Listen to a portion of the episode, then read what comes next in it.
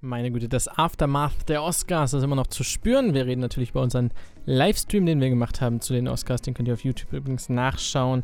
Wir reden noch ein bisschen über die Amazon Prime-Serie LOL. Dann haben wir super, super intensiv über How to Sell Drugs Online Fast den Beginn der zweiten Staffel geredet. Da könnt ihr euch auf jeden Fall drauf freuen.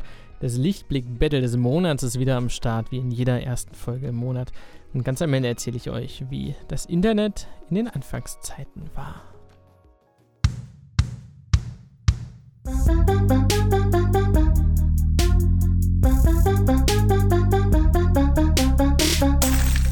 Steinwurf im Glashaus. ja, Hallo, herzlich willkommen, liebe Freunde, liebe Zuhörer und Zuhörerinnen zu Episode 97 von Stein vom Glashaus. Das passt sehr gut, denn 97 ist gleichzeitig auch das Geburtsjahr von dem werten Mirko, der mir gegenüber sitzt. Und auch von dir. Der dir gegenüber sitzt. Der mir gegenüber sitzt. Das bin ich. Hallo. Das ist äh, folgerichtig.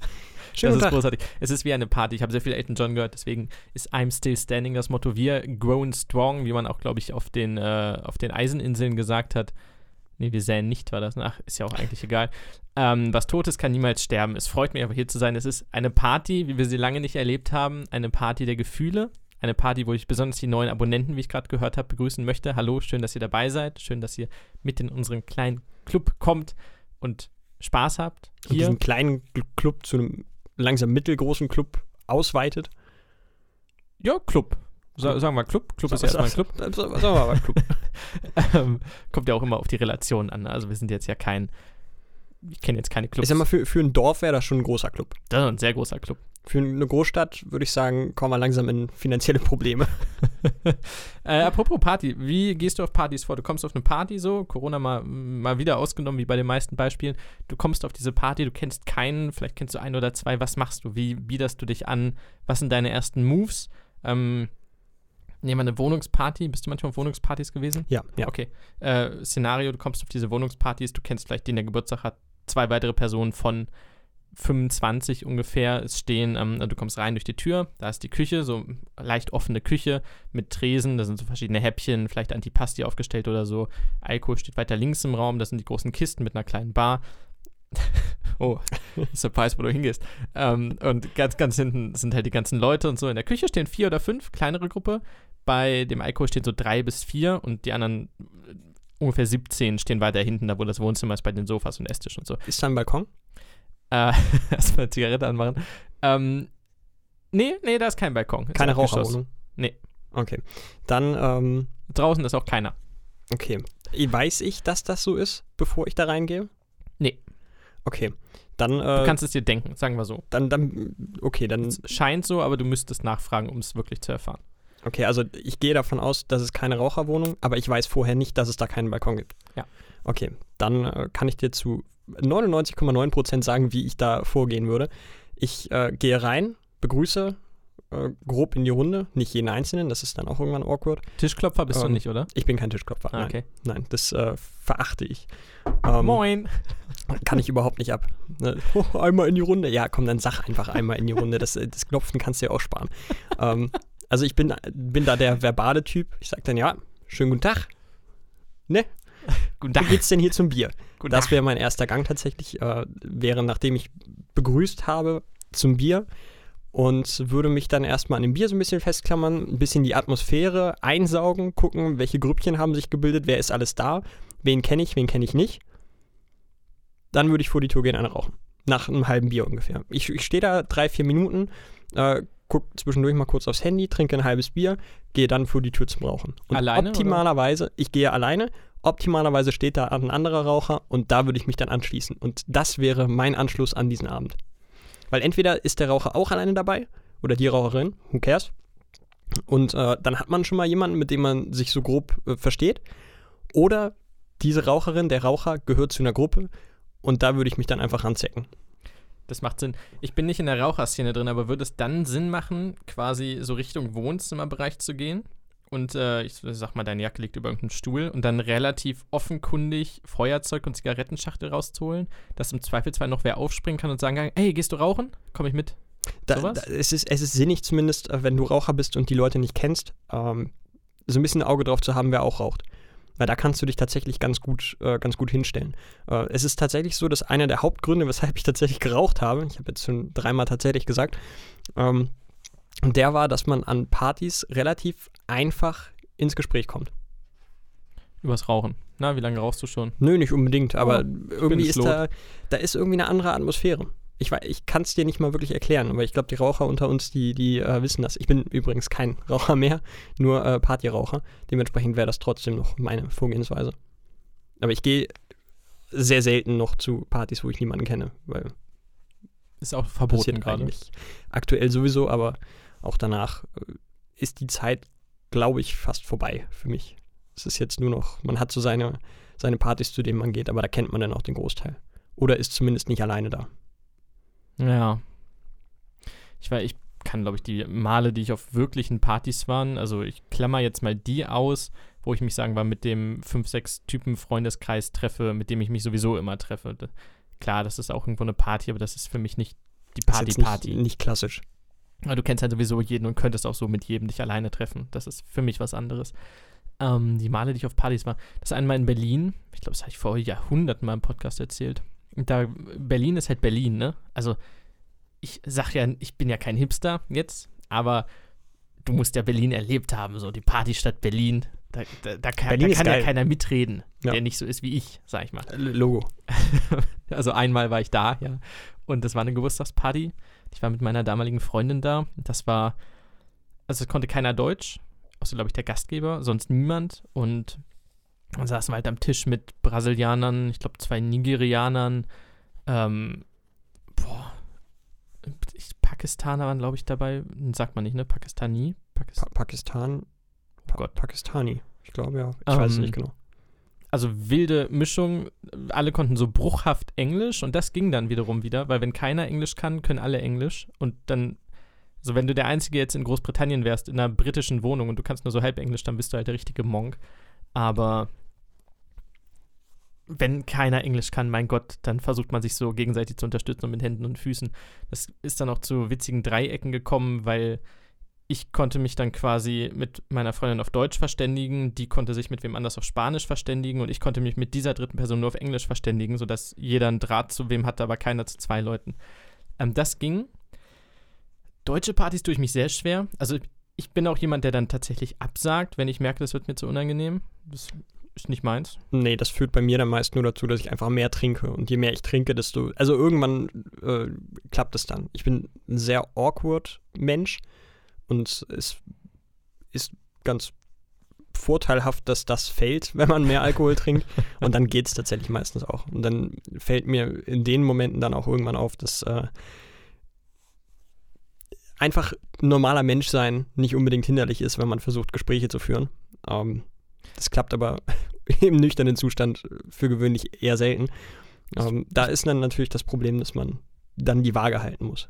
Ich brauche den Einstieg. Also der, logischerweise, aber das ist so ziemlich das, diese eine Person, Das ist der, der die dich an Rauchervorteil. Leute, an Leute ranbringt. Ähm, ich muss überlegen, das letzte Mal, als ich auf einer Party war, war, glaube ich, im letzten Sommer irgendwann. Da war es zwischenzeitlich mehr oder weniger erlaubt. War es letzten oder vorletzten Sommer? Keine Ahnung. Die Jahre fließen dahin. tatsächlich. Äh, Aber die Leute, die die Gastgeber waren, hören tatsächlich zu. So. Und das war so, ähm, die Gastgeberin war schon relativ angetrunken in dem Fall und hat mich zwar begrüßt und dann mich aber doch irgendwie wieder verloren.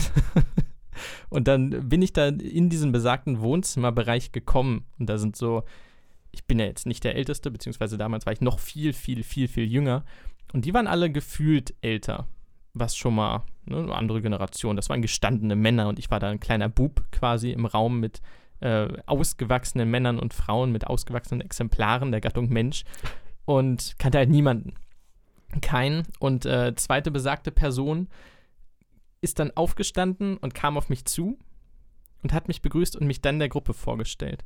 Und das war so mein, mein Moment, so das ist das Optimum, was dir passieren kann. Also du kennst diese eine Person und du hast nur diesen kurzen Augenkontakt, um zu zeigen, ich habe keine Ahnung, was ich hier soll, ich weiß nicht, wer ich bin, ich weiß nicht, wer die sind, ich will hier nicht. Und dann diese, diese Verbindung steht auf, begrüßt dich, zeigt damit schon auf soziale Art und Weise, der gehört dazu. das ist ein Bekannter und dann dieses Umdrehen und Einladen, hey, das ist der und der und der und setz dich mal dahin und das ist der und mit dem könntest du vielleicht darüber reden und so. Und das ist halt, so das ist für mich der, das Nonplusultra bei einer Party. Und deswegen versuche ich, wenn ich irgendwann welche veranstalten würde, so das würde ich versuchen zu sein, das versuche ich zu repräsentieren. Dieses Verbindungsglied, um Leute zueinander zu bringen und die Awkwardness zu zerstören. Ja. Ja, ja. Äh, Leute, wenn ihr weitere Sozialverhaltenstipps haben wollt, dann äh, schreibt uns gerne. Wir sind die äh, zertifizierten Experten im Bereich äh, Partying, Gastgeberung und äh, Dating, Flirting, alles. Äh, ich bin der Alkohol- und Nikotinbeauftragte. Tatsächlich. Komme ich hin. Tester. Also, ja. das ist aber tatsächlich eine Marktlücke. Wie viele Leute sagen, ja, ich ich will gerne mit Rauchen aufhören. Ey, da gibt es da gibt's Ärzte, da gibt es Berater, da gibt es Meditation, da gibt es Medikamente. Aber die Leute, die anfangen wollen, ja, Leute, da kommt er zu mir. Den hilft keiner sonst, ja. Ja, da, die ja. Leute, die sagen, oh Mensch, bin jetzt auf der Party hier, Zigaretten schmecken mir nicht, aber ich will irgendwie ins Gespräch kommen, anders klappt es nicht. Ja, ruft mich an, ich krieg das schon hin. Krankenkassen furchtbar. hassen diesen Trick. Interessantes Thema.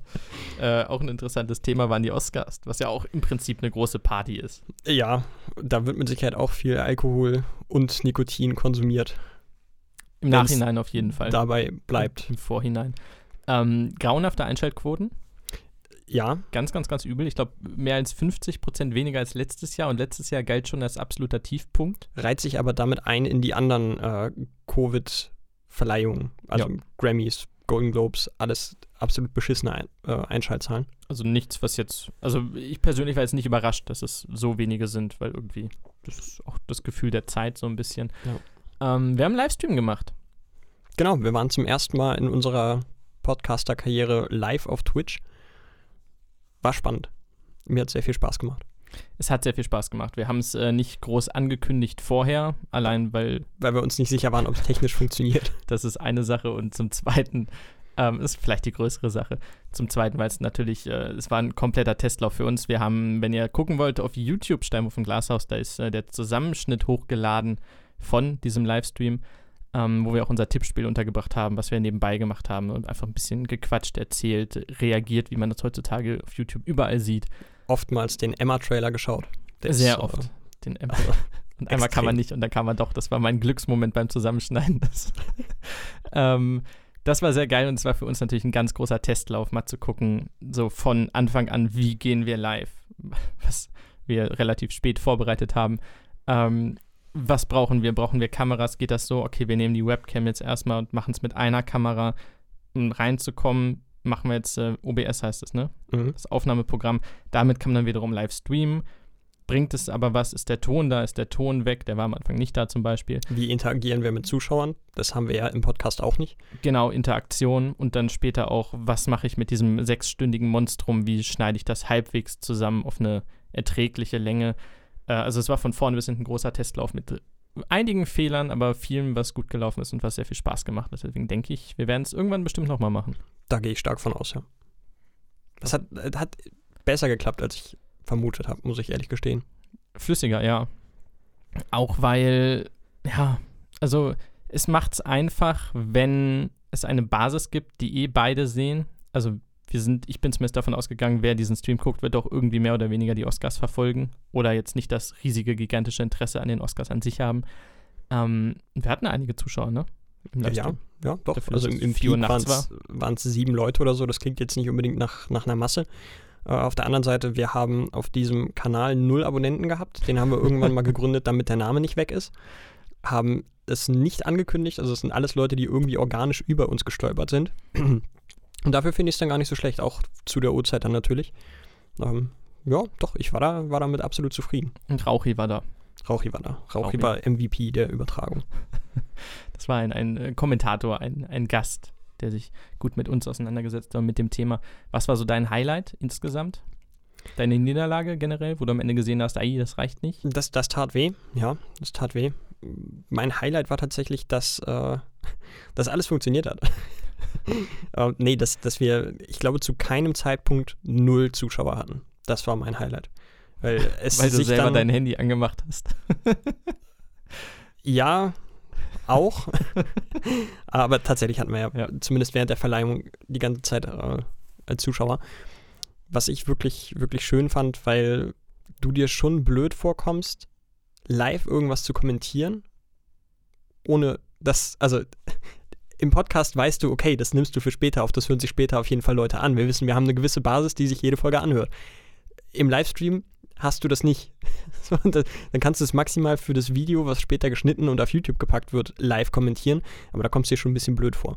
Und dass wir in diese Situation nicht gekommen sind, weil wir halt äh, ein paar Leute hatten und ein äh, etwas größerer Twitcher, zumindest im Verhältnis zu uns mit, ich glaube, 200 Abonnenten oder so, hatte einen Livestream laufen. Das habe ich im Nachhinein erst gesehen.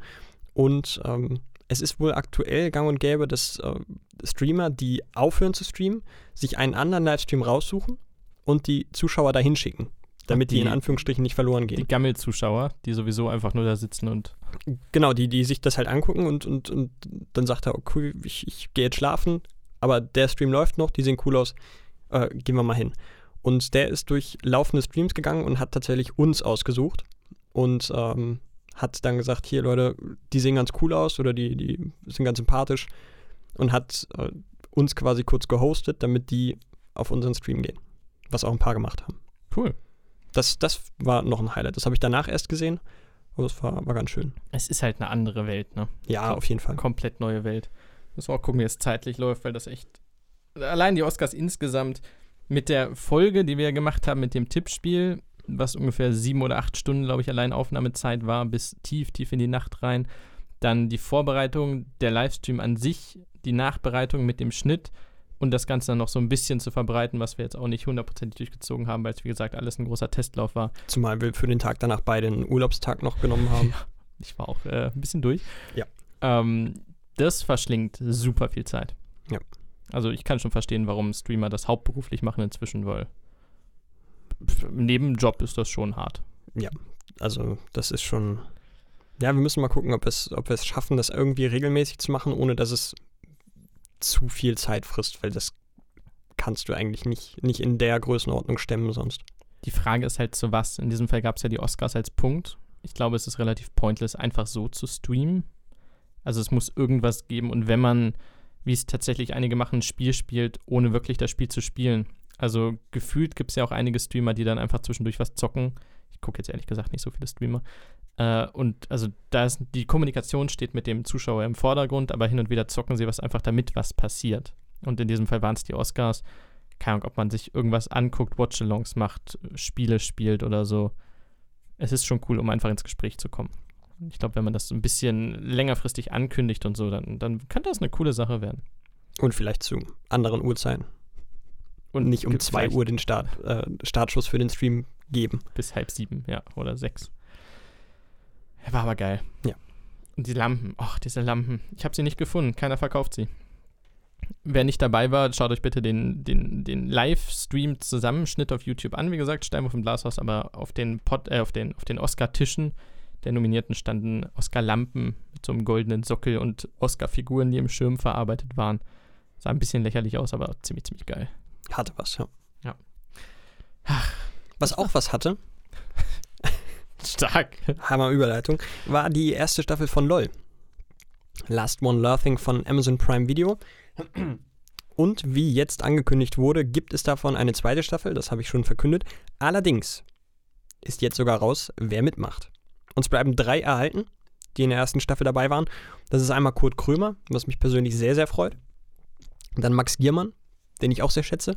Und Anke Engelke, Sowieso geil. die ist äh, ein Klassiker. Die drei bleiben uns erhalten und ich möchte drei äh, hervorheben, die jetzt in der neuen Staffel mit dabei sind. Nummer eins, Tommy Schmidt, also quasi die Generation Podcast, die uns da äh, vertritt. Wer ist das? Das ist ein Teil von Gemischtes Hack. Ach, oh Gott, das ist der Hups. Ja. Äh, Tommy wusste, ich wusste seinen Nachnamen gerade nicht. Okay. Ähm, dann haben Ist der wir Comedian? Ich Ja. dachte, der andere wäre Comedian. Beide Comedians. Oh. Und ich glaube Autor, ich weiß es aber nicht genau. Ihn hätte ich jetzt woanders verortet. Okay.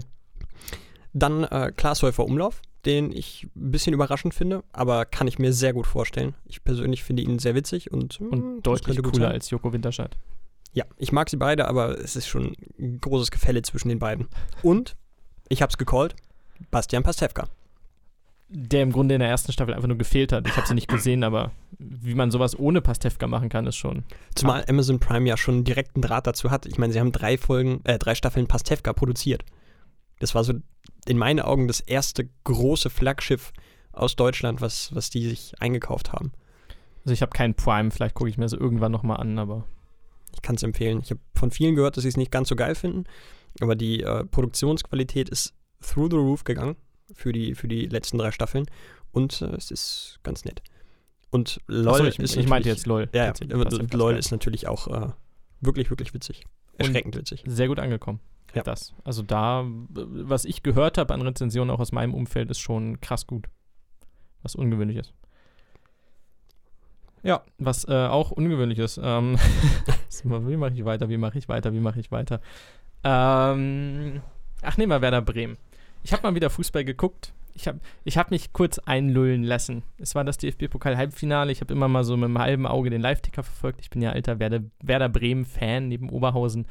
Und dann kam das Halbfinale gegen Leipzig. Und Werder ist ja sowieso, ich glaube, hat seit sechs Ligaspielen oder so nicht mehr gewonnen, null Punkte geholt, also ganz tiefer Fall gerade. Und dann kommt dieses Halbfinale und sie müssten nur ins Finale kommen, wie wir jetzt wissen, da Dortmund gewonnen hat, aber das war relativ offenkundig, äh, um nach Europa zu kommen. Also das wäre ein Safe Spot gewesen in der Euroleague, wenn ich das richtig verstanden habe, was für einen Verein wie Werder Bremen unfassbar viel Geld ist und vor allem sehr viel Prestige, weil du in der Euroleague inzwischen echt gegen gute Vereine spielst, wie Ahnung, Manchester United oder halt so die, die nicht ganz top, aber schon relativ top. Und dann haben sie lange, lange das 0-0 gehalten. Ich glaube, am Ende waren es 4 zu 55 gefährliche Angriffe oder so.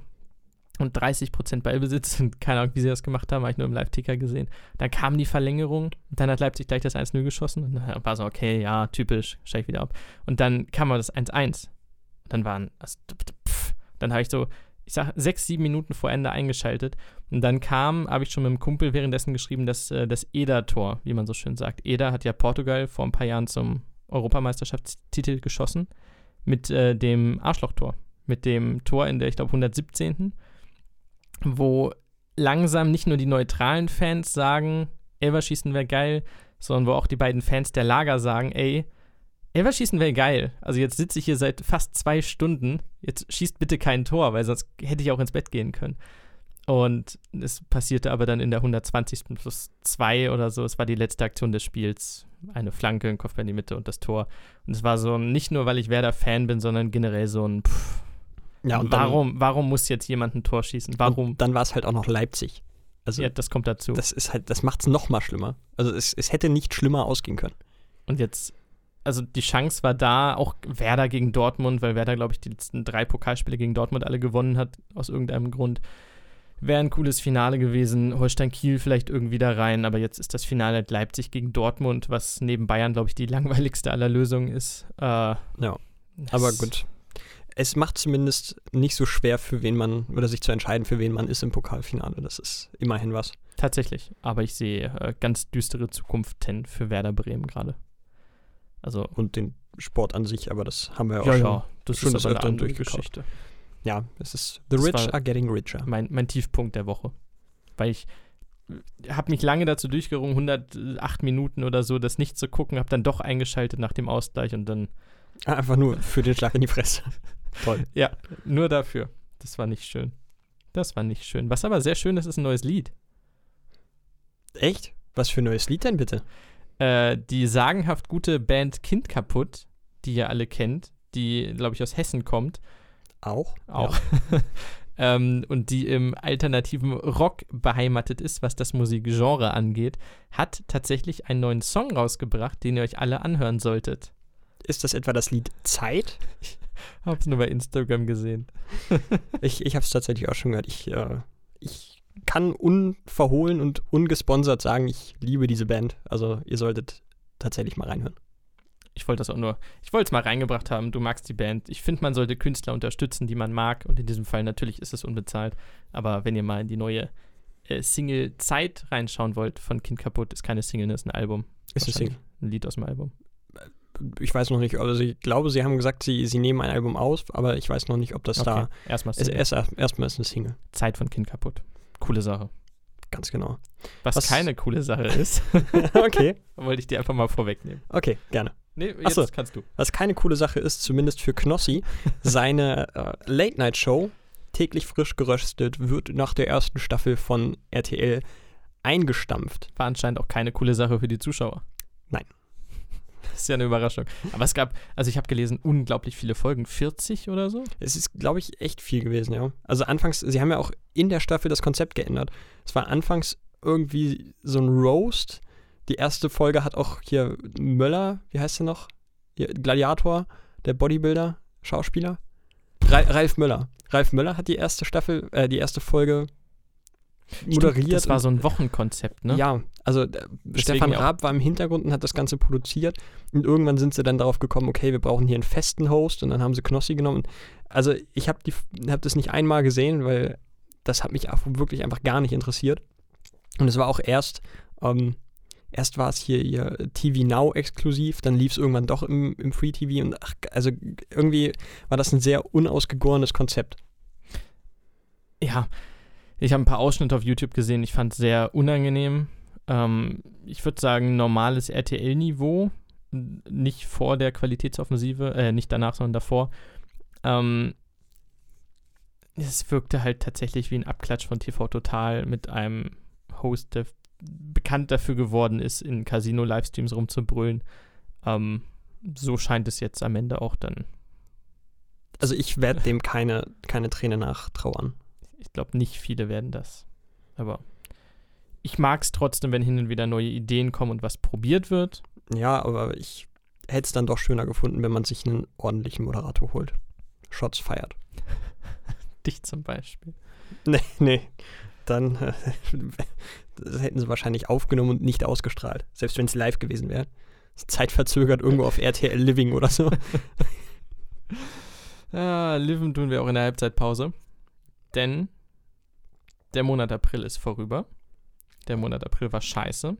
Aber in all dieser Dunkelheit gab es auch einen Lichtblick. Und wessen Lichtblick der bessere Lichtblick ist, der hellere Lichtblick, der leuchtendere Lichtblick, das werden wir jetzt erfahren.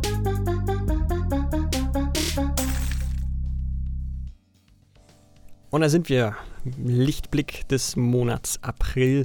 Und da der Monat April, wie in der Anmod schon gesagt, ein ziemlich dunkler Monat war, muss man sich natürlich irgendwo versuchen, ein bisschen bei Laune zu halten. Die Corona-Epidemie ist natürlich, äh, Pandemie ist in den Ausläufen, aber natürlich sind wir alle schon sehr angeknackst, besonders psychisch, etwas körperlich.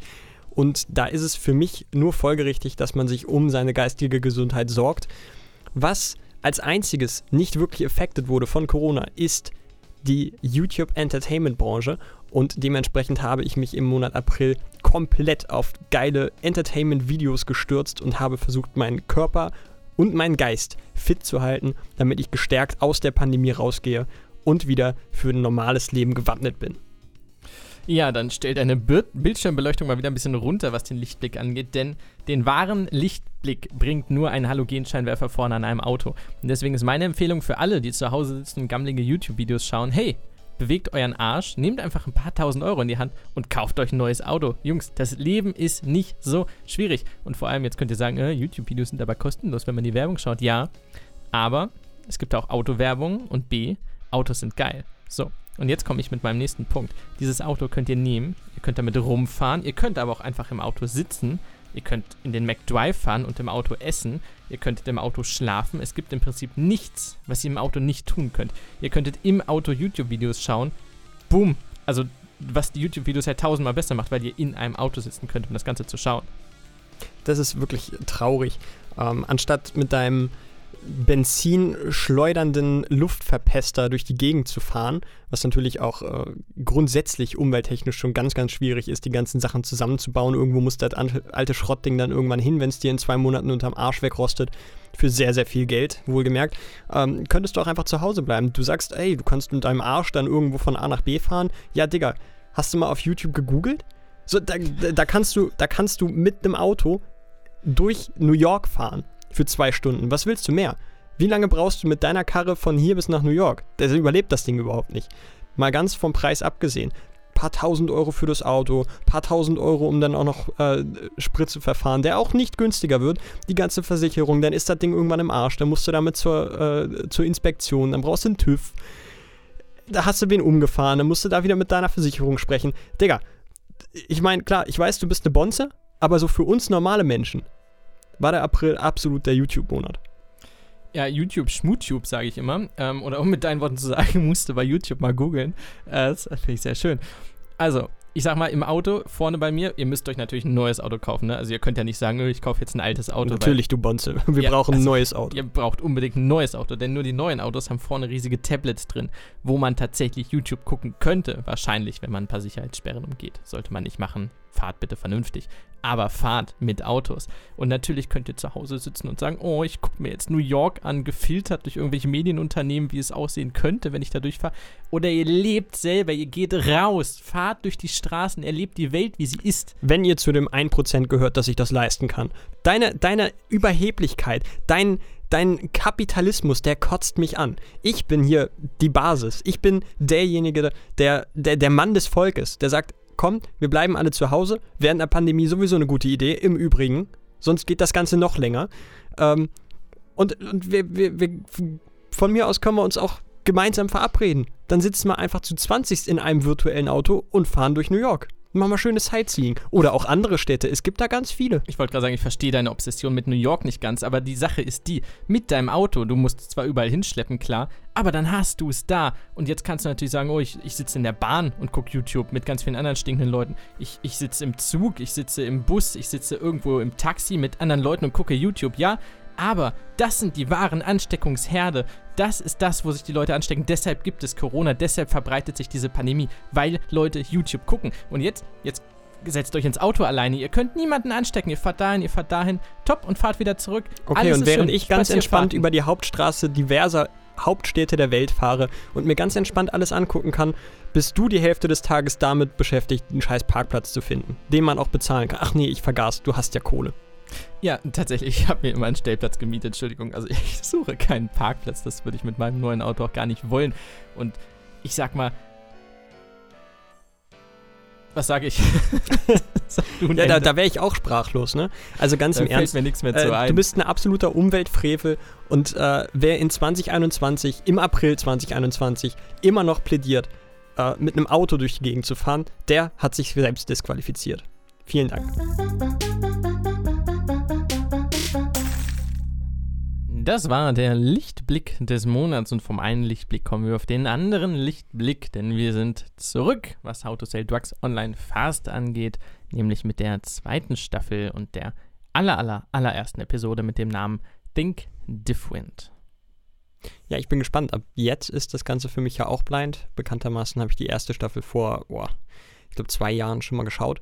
Jetzt äh, ist das für mich auch alles neu. Ja, äh, für mich ist es sowieso neu, deswegen bin ich da jetzt, also bei mir geht das gewohnte Spiel einfach weiter. Ich weiß nicht, wie es weitergeht, wie es ausgeht. Ich wurde auch nicht gespoilert. Ich wurde so auf Hälfte von Staffel 1 gespoilert, dass der Buba wohl noch einen Abgang macht. Aber jetzt weiß ich gar nichts. Also ich habe auch keine, keine Trailer geschaut. Ich denke, Netflix macht Trailer, oder? Das weiß ich gar nicht.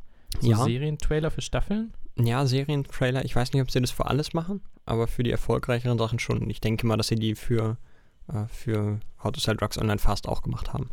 Es ist ja jetzt auch kein großer Aufwand. Also du hast das Material ja. Du musst halt wen bezahlen, der es schneidet. Ja, ich glaube, das ist dann meistens noch drin. Also wenn du die ganze Produktion finanzieren kannst, dann kannst du auch finanzieren, sie zu bewerben. Das machen Profis so. Wir nicht, ganz klar, aber äh, Andere, Netflix ja. schon. Ähm, apropos Budgeterhöhung, wir haben eben schon in der, in der, in der Pre-Show drüber gesprochen, die nicht ausgestrahlt wird. Ich dachte, das wäre jetzt ein ganz, ganz schlechter Segway über in, äh, ihr könnt uns jetzt auf Patreon unterstützen. Könnt ihr leider nicht, aber. Schön wär's. Wenn, ich sag mal, wir machen mal Crowdfunding und wenn zehn Leute zusammenkommen auf Crowdfunding, dann bauen wir quasi Patreon auf mit dem Crowdfunding-Geld. Das wäre mal was. Vom Patreon gehen wir dann in Steady. Oder, oder wie das heißt. Und dann verkaufen wir Drogen. Nee, Budget ja. meinte ich jetzt eher bei der Netflix-Serie, denn die Folgen sind allesamt länger als die der ersten Staffel. Die erste war so zwischen, lass mich nicht lügen, 22 und 26, 27? Ja, irgendwie so. Also es war keine über eine halbe Stunde lang, glaube ich.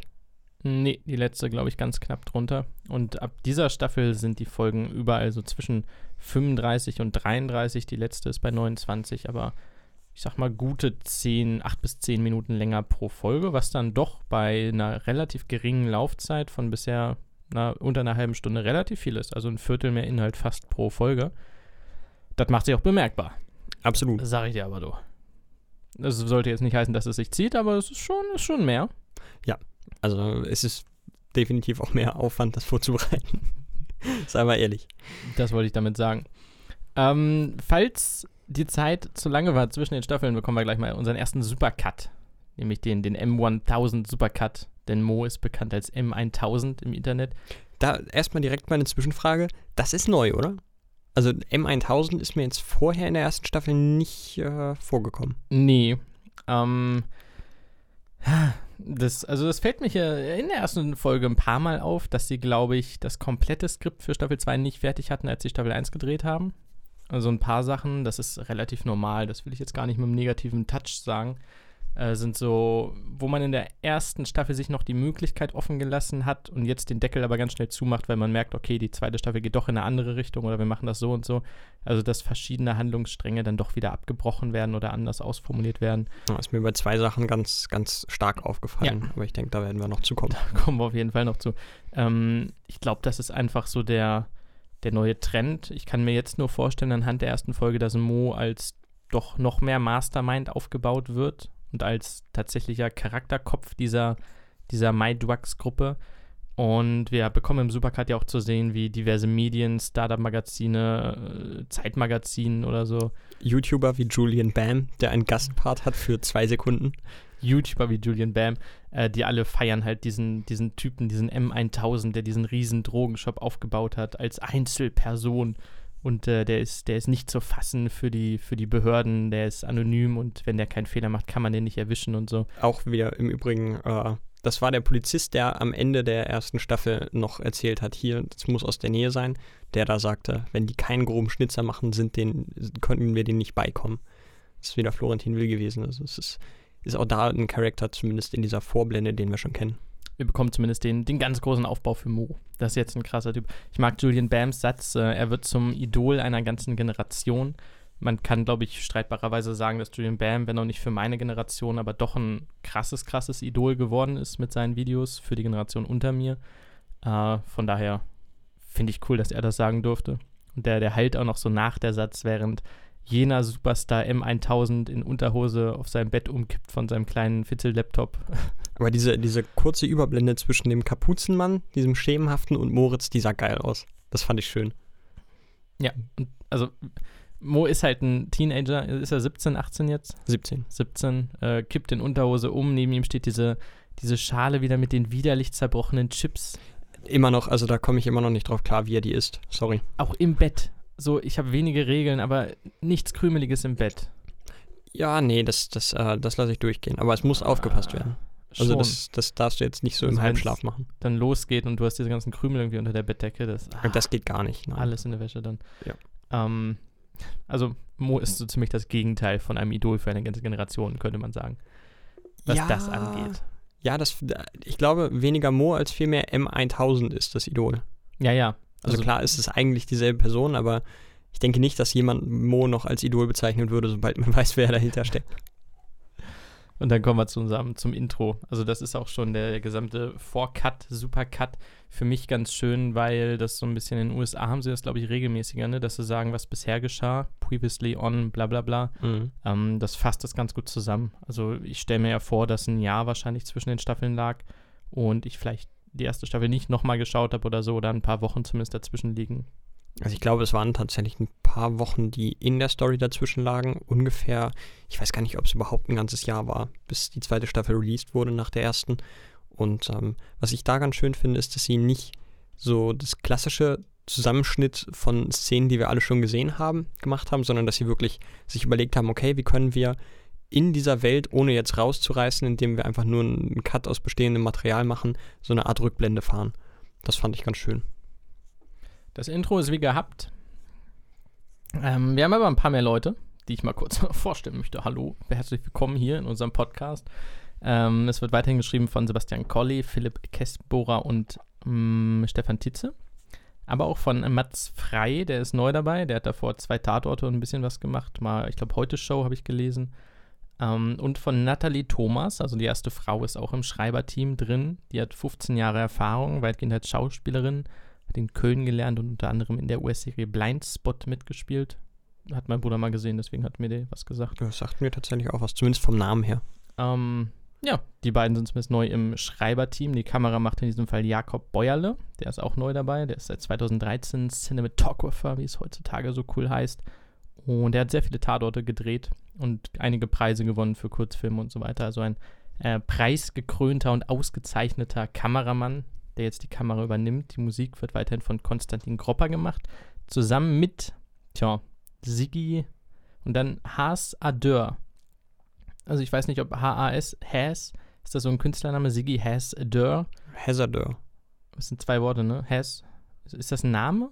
Ich habe keine Ahnung. Also es klingt für mich wie ein Künstlername. Siggi Has Adeur. Also ganz einfach, entweder es ist ein Künstlername oder er hat einen fucking coolen Namen. Das stimmt. Cool ist auf jeden Fall. Er hat Insta, könnt ihr mal vorbeischauen. Ähm, Editor ist Christoph Zepok und Rainer Nigrelli und David Wieching. Die Graphics macht Julian Schläf. Ich glaube, der ist bei der Bild- und Tonfabrik, weil der macht auch das, das Main-Intro. Und die Regie macht tatsächlich für die ersten drei Folgen, das ist interessant, Mia Spengler. Das ist erstmal eine Frau. Und B, also sie macht wieder die ersten drei, die letzten drei übernimmt dann doch wieder Arne Feldhusen. Aber Mia Spengler geht gerade so ein bisschen durch die Decke. Die hat auch schon bei zwei Tatorten Regie geführt. Und äh, das ist so ein heißes Eisen, sage ich mal, im Feuer. Von daher, coole Sache. Ja, das wollte ich nur mal vorstellen. Wer uns jetzt so begleitet, die Ja. Leute hinter den Kulissen der Absolut. zweiten Staffel. Denen gebührt natürlich mindestens genauso viel Respekt wie den Schauspielern. Äh, ähnlich viel Respekt habe ich vor den Autoren dafür, dass sie sich einfach mal entschieden haben, die Staffel jetzt zu beenden. Ja, fand ich unfassbar schlecht den Gag. Was? Ich fand den voll gut. Also es war so der, ja, ich gehe jetzt. Also wir haben wieder den Doku-Mo, der dann sagt, ja, und an dieser Stelle ist die Geschichte vorbei, ich gehe. Und dann geht er einfach raus und kommt halt eine Sekunde später wieder und setzt sich wieder hin und sagt, Also, aber dass sie, dass sie da äh, die Credits auch, auch raushauen und dann im Hintergrund äh, sehen wir Mo mit einer Emo-Friese, quasi in Anführungsstrichen eine andere Serie, die da läuft, The Algorithm. Und äh, Lenny mit Kapuze und blauen Haaren, das fand ich schon geil. das ist geil. Also es ist, ähm, kurz zur Erklärung, er geht dann halt raus und sie tun so, als wäre die Staffel vorbei und wir haben den Netflix-Schlussscreen, wo schon die nächste Folge oder Special-Serie gehypt wird, die man anklicken kann. Die gibt es natürlich nicht. Ähm, das haben sie schön gemacht. Also, wie heißt sie? The Algorithm heißt sie. Und auch der Jux-Text dazu ist fantastisch. Ich weiß nicht, ob du den gelesen hast. Ja, habe ich gelesen. Es geht grob um einen Algorithmus, der Serien schreibt, aber die Serien werden nicht geguckt und der Algorithmus muss jetzt irgendwie. Also, Also die, die Hauptcharaktere in dieser Serie wissen, dass sie in einer Serie sind und dass sie abgesetzt werden, wenn sie nicht genug Zuschauer bekommen. Und äh, wenn sie abgesetzt werden, sterben sie halt. Das ist so der, der, der Kernpunkt. äh, das haben sie richtig geil gemacht. Vor allem, wie gesagt, im Hintergrund sind halt Maximilian Mund und Danilo Camperidis mit einfach dummen Frisuren und Kostüm. Äh, Ist aber geil. für den Gag war es cool. Ich mochte den Gag nicht, aber dafür, dass sie das so noch in Gold umgedreht haben, war es wert. Das, äh, das war stark. Also ich, ich sehe das nicht losgelöst voneinander, sondern ich sehe diesen in Anführungsstrichen klassischen schlechten Gag äh, als Notwendigkeit, um das irgendwie einzuführen. Deswegen war ich da sehr überzeugt von. War zumindest eine, eine coole Idee. Also das, das können sie weiterhin. Haben sie in Staffel 1 ja schon ein paar Mal gemacht, so diese Meta-Jokes, hier ist ein Skip-Button irgendwie und hier könnt ihr das und das machen und so. Dass Ja. die Leute halt, das ist eine Netflix-Serie, das hilft natürlich, dass die wissen, dass sie auf Netflix laufen. So, das hilft schon sehr, das ist eine coole Sache. Ja. Der Dokumo. Der sieht jetzt äh, noch ein bisschen professioneller aus, finde ich. Ja. In der ersten Staffel hat er, glaube ich, immer so einen Kapuzen, so ein bisschen Zuckerberg-mäßig noch, T-Shirt und Kapuzenpulli. Also da sah er auch schon professionell aus, keine Frage. Klares, klarer Gegensatz zu dem eigentlichen Charakter, den er noch spielt. Aber jetzt hat er mehr so Rollkragenpulli und der sieht sehr gehoben aus, sehr reif. Ja, gewollt reif, finde ich. Ja, ja, also er setzt schon einiges darauf, reif rüberzukommen. Ja, ich weiß nicht, also ich finde das fast unprofessioneller. Also das, das gefällt mir persönlich gar nicht. Aber das soll ja auch so rüberkommen. Ja, die Gaudi geht aber erst los. Schön. Ne? Also wirklich schön. Danke. Ich möchte diese, äh, diesen Übergang loben, denn die drei Unternehmer von MyDrugs sitzen in einer Almhütte, augenscheinlich, äh, bei zwei, nee, zwei Champagnergläsern und einem O-Saft von Christinen, was du an jeder Tanke kriegst. Finde ich schön. Und äh, natürlich idyllischer, klassischer Bayern oder mit Bayern-Gedudel im Hintergrund. Ähm, Es kommt noch eine Frau vorbei mit drei Biergläsern, die in die Kamera sagt, äh, grüß Gott, glaube ich. ja, stimmt, stimmt. Das kommt Ganz, sogar noch ganz so vor, genau. Schräge Marketing. grüß Gott. Grüß Gott. Also ganz, ganz schlimm. Und äh, auch die zwei Nerds quasi in, in normalen Klamotten und Dan in Skiklamotten mit richtig dicker Jacke und hast du nicht gesehen. Schwierig. Aber allein dieses Bild, da- das als, äh, als Still und dann dieses Bayern-Gedudel im Hintergrund, bringt mich schon zum Lachen. Reicht schon. Es macht auch alles Sinn. Also Dan ist weiterhin der richtig coole Boy. Also wir wissen aus Staffel 1, er ist jetzt mit dem Team, gezwungenermaßen. Ähm, er kann halt Skifahren. So, da gehe ich fest von aus, der wird fünfmal im Jahr irgendwo im Skiurlaub sein. Das ist ein Profisportler, der ist durch und durch trainiert, der kann alles. Während Lenny logischerweise noch nie auf Skiern stand, weil er nicht stehen kann. Und Wow. also Mo wird auch selten eine Turnhalle, glaube ich, von innen gesehen haben. So schätze ich ihn als Charakter ein. Das ist jetzt nicht sein Haupthobby. Äh, von daher, die beiden haben eigentlich gar keinen Bock. Mo noch viel weniger. Lenny hat sich natürlich von Dan überreden lassen. So schaut's aus. Ich möchte einmal kurz was loswerden. Ich bin mir nämlich zu 99% sicher, dass es sich bei dem Drehort da um die äh, Indoor-Skihalle in Bispingen handelt. Nein. Nicht. Tut es nicht. Tut es nicht. Ja, Hast du, hast du äh, Research betrieben? ja. Ich möchte dich auch gar nicht, äh, ich möchte dir nicht vor den Kopf stoßen, weil ich es auch dachte und länger dran gesessen habe. Denn ich war in Bisping, also ich habe da eine Reportage geschrieben für die Hannoversche Allgemeine mal und war halt da drin und war so, okay, das ist ganz klar Bisping und so. Ja, auch von innen sieht hundertprozentig wie Bisping aus, nur diese Hütte stand da nicht, okay. Ähm, aber dann von außen habe ich ja auch noch, die kommen erst mit dem Auto an und es ist tatsächlich der Snowdome in Neuss. Ich habe dann noch eine Viertelstunde mir Bilder angeguckt von diesen Snowdomes. Sie sehen alle zu 98% komplett identisch aus. Äh, Bisping ist natürlich der, den wir kennen, weil wir da an der Autobahn oft vorbeifahren zwischen Hamburg und Hildesheim. Genau. Ähm, sieht komplett so aus, nur dass aus der Richtung, wo sie kommen, ne, von dem Parkplatz, wir sehen die Halle, glaube ich, von der linken Seite, den Snowdome. Ja, genau. Ähm, da ist in Bisping nichts, also da ist nur Wald. Und in Neuss passt das sehr viel eher und das passt auch zum Aufbau der Halle. Ja gut, Neuss ist natürlich auch deutlich näher an Köln. Also es Genau. ist schon sinnig, dass sie dann eher nach, nach Neuss fahren als nach Bisping. Aber ich war, also beim ersten Durchgucken war ich komplett so, ja, Bisping, nice, da war ich auch cool. Okay, das beruhigt mich. Und beim zweiten dann, na, Moment, nee, Link, da ist, okay, ich kann, okay. Und dann, ich habe wirklich 20 Minuten gebraucht, um, okay, hm, die nicht, okay, was gibt's noch? Und Google Bilder, nee, die auch nicht, die ist ein bisschen zu lang. Ähm, sie sind aber tatsächlich in Neuss wohl. Wobei man sagen muss, wie gesagt, ich war in Bisping, die sehen alle genau gleich aus. In Bisping gab es keine, keine, was ist das, eine Abriss-Skihütte, glaube ich, so eine kleine Das- Ich denke mal, das ist sowas. Schnapshütte an der Skibahn, die gab es nicht in Bisping. Da war das halt, da wo die am Anfang drin saßen, in dem Innengebäude, da sind die ganzen Skihütten. Ähm, sonst exakt das gleiche.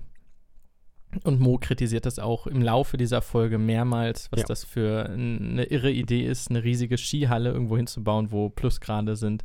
Schön finde ich auch, dass er sagt, ja, wo, wo sollte man denn so eine, so eine Halle hinbauen? Ja, da wo nichts ist. Ja, nicht vor einem scheiß Berg. So, scheinbar steht diese Halle vor einem Berg, was doppelt unsinnig ist. Es ist schön, wie er, wie er das raushaut. Das kommt später erst, aber das äh, musste ich jetzt thematisch mal unterbringen.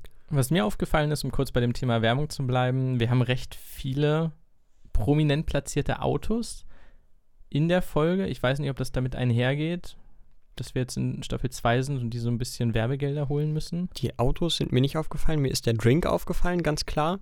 Ob das jetzt ein Stilmittel ist oder ob das Werbung ist, äh, weiß ich nicht. Der Schokomel-Drink. Äh, wir Ähm. haben, also Lenny kommt an der Skihütte an mit seinem richtig geilen Tiguan, der nochmal gut geputzt wurde. Ist auch Wer hat, das, wer hat jemals gesagt mit seinem richtig geilen Tiguan? Also no front an alle, die einen Tiguan fahren, aber also wenn ich an richtig geile Autos denke, dann denke ich nicht an einen Tiguan. Ja, gut, er hat halt einen Rollstuhl. ne? Ich glaube, er hat nicht die ganz großen Möglichkeiten, da sich jetzt einen, keine Ahnung, Porsche zu holen. Porsche finde ich auch überbewertet. Für den Preis. Ja, lieber Ford. Ähm, Schon. ja, ich komme aus einer Ford-Familie. Ford ist geil. Mein Vater hat bei Ford gearbeitet, also absolut Oh, nachvollziehbar. Hammer. Äh, wir haben das, das VW-Logo, wir haben den Tiguan-Schriftzug immer so in Close-Ups. In der Halle selber ist eine riesige Mercedes-Werbung an der Wand. Wir haben später in der Folge sehr ausführlichen Tesla. Stimmt, ja. Ähm, fiel mir nur so auf, vielleicht ist es eine zufällige Häufung, aber wir haben. Wäre halt tatsächlich schon strange, wenn sie Werbung von Tesla, VW und Mercedes bekommen. Und sie alle sagen, ja komm, bring uns schon, es reicht, wenn du uns in derselben Folge unterbringst. Hauptsache, wir sind drin. Das wäre schon strange. Oder es ist ein Autohaus, das diese drei verkauft. Und sie haben vergessen, den Namen einzubringen. Das wäre auch geil.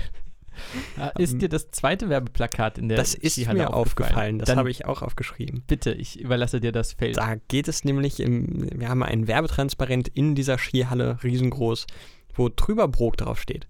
Und Trüberbrook ist ein wunderschönes Point-and-Click-Adventure, das die äh, wunderbare BTF, also die Produktionsfirma hinter äh, How to Sell Drugs Online Fast, äh, produziert hat und rausgebracht hat und mittlerweile auch mehrfach mit Preusen, äh, Preisen überhäuft wurde und ist ein schönes Spiel.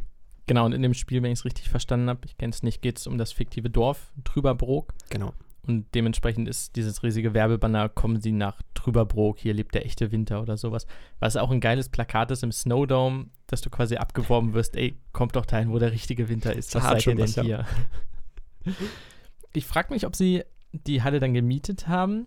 Also es wird kein positives Haar an dieser Halle gelassen in der Folge. Es findet sie keiner richtig geil und auch dieses Plakat zeigt halt, fahrt doch lieber dahin, wo der echte Winter ist. Ist das dann abgemacht mit dem Typen? Wusste der das? Der Besitzer der Neues Snowdome-Halle? Den müssten wir fragen. Ich kann es dir tatsächlich nicht sagen. Also ich kann mir fast nicht vorstellen, dass er da Weil, wenn ich einen Snowdome habe, würde ich ja auch nicht mitmachen, wenn das Ding nur zerpflückt wird in der Folge.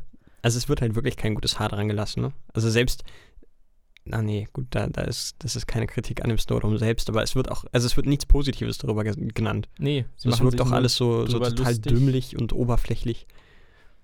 Kann ich mir fast nicht vorstellen, dass er da inhaltlich wusste, um was es geht. Und wenn doch, dann Hut ab. Äh, das nenne ich Aufgeschlossenheit. Respekt. Ja, die, die Schule. Ähm, wir sind mit den dreien in der Gaudi-Hütte, denn sie feiern die erste Million. Das ist so ein bisschen für mich der, der Aufhänger. Okay, wir sind ein paar Wochen weiter, das Geschäft läuft, Punkt. An diesem Punkt sind wir jetzt, ne? Erste Million und sie feiern den Ausstieg aus dem internationalen Drogenhandel, denn Mo soll bitte nach Rotterdam fahren und das Ganze jetzt beenden. Die Million ist geschafft, die wollten sie haben. 300.000 für jeden, geile Sache. Jetzt ist, jetzt ist Feierabend. Genau, weil sie das ganze Geld aber nicht als Bargeld auf dem Konto haben, sondern auch so ein bisschen vom Bitcoin-Kurs abhängig sind, haben sie, wie Mo schön treffend feststellt, eigentlich nur 994.000 und nicht eine Million, aber Mo ist so ein Wichser, Alter. Ah ja, ohne Scheiß. Also, Mo ist mir in dieser Folge, glaube ich, so unsympathisch wie ihn keiner zuvor und dafür aber ein eigentlicher Unsympath, so sympathisch wie nie zuvor, aber da kommen wir auch später noch zu. Oh ja, oh ja. Äh, ja, Mo ist, glaube ich, der klassische Party-Hurensohn. Also der Typ, mit dem niemand auf der Party reden möchte. Ja, und Wir haben aber nicht eine Million, der Kurs liegt gerade anders. Eigentlich sind es nur 994.000 Euro gerade. Ja, der ist auch, er ist einfach, er ist anstrengend. Also er ist Sehr. phasenweise sehr anstrengend in dieser Folge. Was aber, also er ist ein richtig klassisches Two-Face, denn wenn er mit Lisa zusammen ist, ist er so nicht. Aber auch dazu später mehr. Schön finde ich, dass sie ihre Ziele und äh, alle Sachen in einer Notiz-App speichern. Da ist mir aufgefallen, nur echte Profis arbeiten mit Notiz-Apps. Wo Lenny auch, wie erwähnt wird, zweimal My Drugs ausgeschrieben hat. Also Das auch. Und dafür, dass er in äh, der sechsten Folge der ersten Staffel so hochnäsig auch gegenüber Dan war. Dieses, oh nein, haben wir denn daran gedacht, dass das ja alles, alles verschlüsselt ist? Dafür ist er da ganz schön doof. Sorry, aber das ist nicht sinnig. dafür mag ich das, was er in deiner Liste stehen hat. Einmal durchgehen, das ist natürlich MyTims.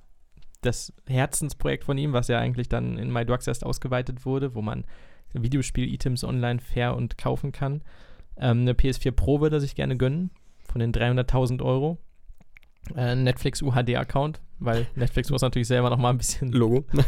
ist verständlich. Äh, Lego DC UCS. UCS ist die Ultimate Collector Series, was eigentlich auf Star Wars schließen lässt, weil die meisten äh, Ultimate Collector Lego Sachen von Star Wars sind. DC verstehe ich nicht. DC Comics, irgendein Wahrscheinlich, ne? Batmobil, ist nicht weiter ausgeschrieben, kann ich nicht sagen. Irgendwas von Lego, was ziemlich teures anscheinend. Und äh, der letzte Punkt ist dann Mama. Das ist süß. Das ist einfach süß. Oh gut, also wenn nach der PS4 und Netflix, UAD und Lego noch was übrig ist, dann kann Mama auch was haben. ich mag die Priorisierung fast noch lieber als den eigentlichen Titel, aber dass er an sie gedacht hat, ist schön. Wir wissen aus Staffel 1, er hat auch einen Vater, der einmal kurz erwähnt wurde. der scheint weiterhin völlig wurscht zu sein. Ja, also der Vater ist ein großes Mysterium. Für mich. Ja, also wurde halt auch nur ein einziges Mal kurz an, angedacht. Ähm, ich mag die Dynamik der drei sehr, denn die hat sich scheinbar gewandelt. Mo sitzt ja auch alleine quasi in der Mitte, die anderen beiden links und rechts. Und da hat sich eine kleine Allianz gebildet, denn die haben sich zu zweit schon getroffen und da quasi für den Snowdome entschieden. Denn wie Dan sagt, da kennt keiner irgendwen, da kennt niemanden, der da hingeht. Da ist völlig abgeschieden, da ist gut und dem hat Lenny einfach zugestimmt. Denn Lenny wirkt, ich glaube, das können wir schon mal vorwegnehmen, in der gesamten Folge sehr zu Dan hingezogen. Denn sofern Mo auch sein bester Freund ist, ist Dan dann doch vielleicht ein Tuck cooler und Lenny würde so ein Stück gerne in die sozialere Richtung gehen. Ja, das mag ein Grund sein. Der andere Grund, den ich mir vorstellen kann, ist, dass Dan sich nicht wie ein totales Arschloch verhält. Und das tut Mo ja. erschreckend oft in dieser Folge. Und ich kann mir gut vorstellen, dass er das auch vorher gemacht hat. Aber sehr gereizt immer noch, dass Dan in der ganzen Sache involviert ist. Sehr gereizt, dass er ein Drittel des Geldes mitbekommt. Und ähm, also Mo ist einfach unsympathisch. Ich kann Lenny nicht verdenken, dass er jetzt ein bisschen mehr mit Dan unternehmen will. Weil Mo der sich also auch, auch gebessert hat. Der ist nicht mehr so hochnäsig. Auch schon in diesem Gespräch nicht. Auch schon in diesem Gespräch. Äh, Lenny verteidigt Dan auch mit verschiedensten Argumenten, die teilweise ein bisschen random sind, aber man merkt, dass Lenny einfach nur sehr gerne Dan drin halten möchte in dieser Gruppe, während Mo sagt, was will der hier überhaupt, bla bla bla. Wir bekommen auch noch die Hierarchie und in dieser Hierarchie ist Mo, äh, ist, ist Dan jetzt vom, ich glaube in Staffel 1 war er noch der Sales Manager oder so. Inzwischen ist er zum Logistiker degradiert worden. Ja. Von Mo. Jetzt kann man streiten, was was ist, weil ich glaube, die Bezeichnung Sales Manager ist jetzt mehr so schwammig geregelt, was man da eigentlich macht. Ja. Aber für Mo ist ganz klar, auch während wir in der ersten Staffel noch diese Einblendung hatten, alle drei ungefähr gleich, ne? So ein kleiner Baum, CTO, CEO und Sales Manager, haben wir jetzt Mo. Also aus Mo's Perspektive haben wir Mo ganz oben und Lenny daneben. Und acht Kilometer weiter unten ist dann irgendwann Dan, der auch noch als Logistiker dabei ist. Sehr schön gemacht. Schön gemacht, aber assi. Also ja, es ist einfach natürlich. arschig. Ähm, wir haben so eine Art Supercut, wo Lenny Mo in x beliebigen verschiedenen Situationen erklärt oder zu erklären versucht, warum Dan jetzt äh, oder warum es sinnig ist, dass Dan bei My Drugs mitmacht. Ich fand es persönlich ein bisschen schwierig, das zu verstehen. Also akustisch. Diese verschiedenen Jump Cuts, dieses schnelle Hin- und Hergeschneide äh, und die Musik im Hintergrund, das hat es für mich tatsächlich phasenweise schwierig gemacht, ihm folgen zu können. Wie ging es dir da? Das ging bei mir. Ich kann mich nicht erinnern, dass es schwer war. Aber die Message kam recht schnell rüber. Vielleicht habe ich da noch einfach so ein bisschen, ja. Ja, also die Message war, war eigentlich schon vor dem Cut klar. Genau. Der Cut selber ganz hübsch gemacht, weil Lenny in vielleicht acht bis zehn verschiedenen Situationen ist und Mo erklärt, warum Dan doch repräsentativ und gut für das Team ist ähm, dabei quasi fließend switcht. Also die Sätze sind flüssig ineinander, nur wechselt er die ganze Zeit die Szene. Das ist, äh, die Idee war ziemlich hübsch. Ja, das erinnert mich an den ersten Supercut von Francis aus Malcolm in the Middle. Da gibt es das ähnlich und das ist auch sehr, sehr schön gemacht. Wo er einfach in der Mitte steht, immer den gleichen oder einen Dialog durchzieht, aber im Hintergrund sind immer verschiedene Situationen, äh, in die er sich gebracht hat, die ihm jetzt Ärger einhandeln. Ein kaputtes Auto, ein brennendes Haus, Frau, die sich aus dem Bett stiehlt und anzieht. Spannend. Erwähnen sollten wir vielleicht für die Story später noch, dass äh, Mo im Gegensatz zu Lenny so gar keine Idee hat, was er nach MyDrugs machen soll. Also während die anderen sagen, ja, du hast doch bestimmt gar keine Idee und Mo sagt, natürlich habe ich Ideen, bekommen wir eine Einblendung auf seine Notiz-App und die ist äh, leer mit Ideen nach MyDrugs. Da ist nichts, gar nichts drauf. Ja, deutet für mich persönlich schon darauf hin, dass er auch nicht damit plant, auch wenn er hier nochmal sagt, ne, ich gehe nach Rotterdam, ich sag denen, dass vorbei ist.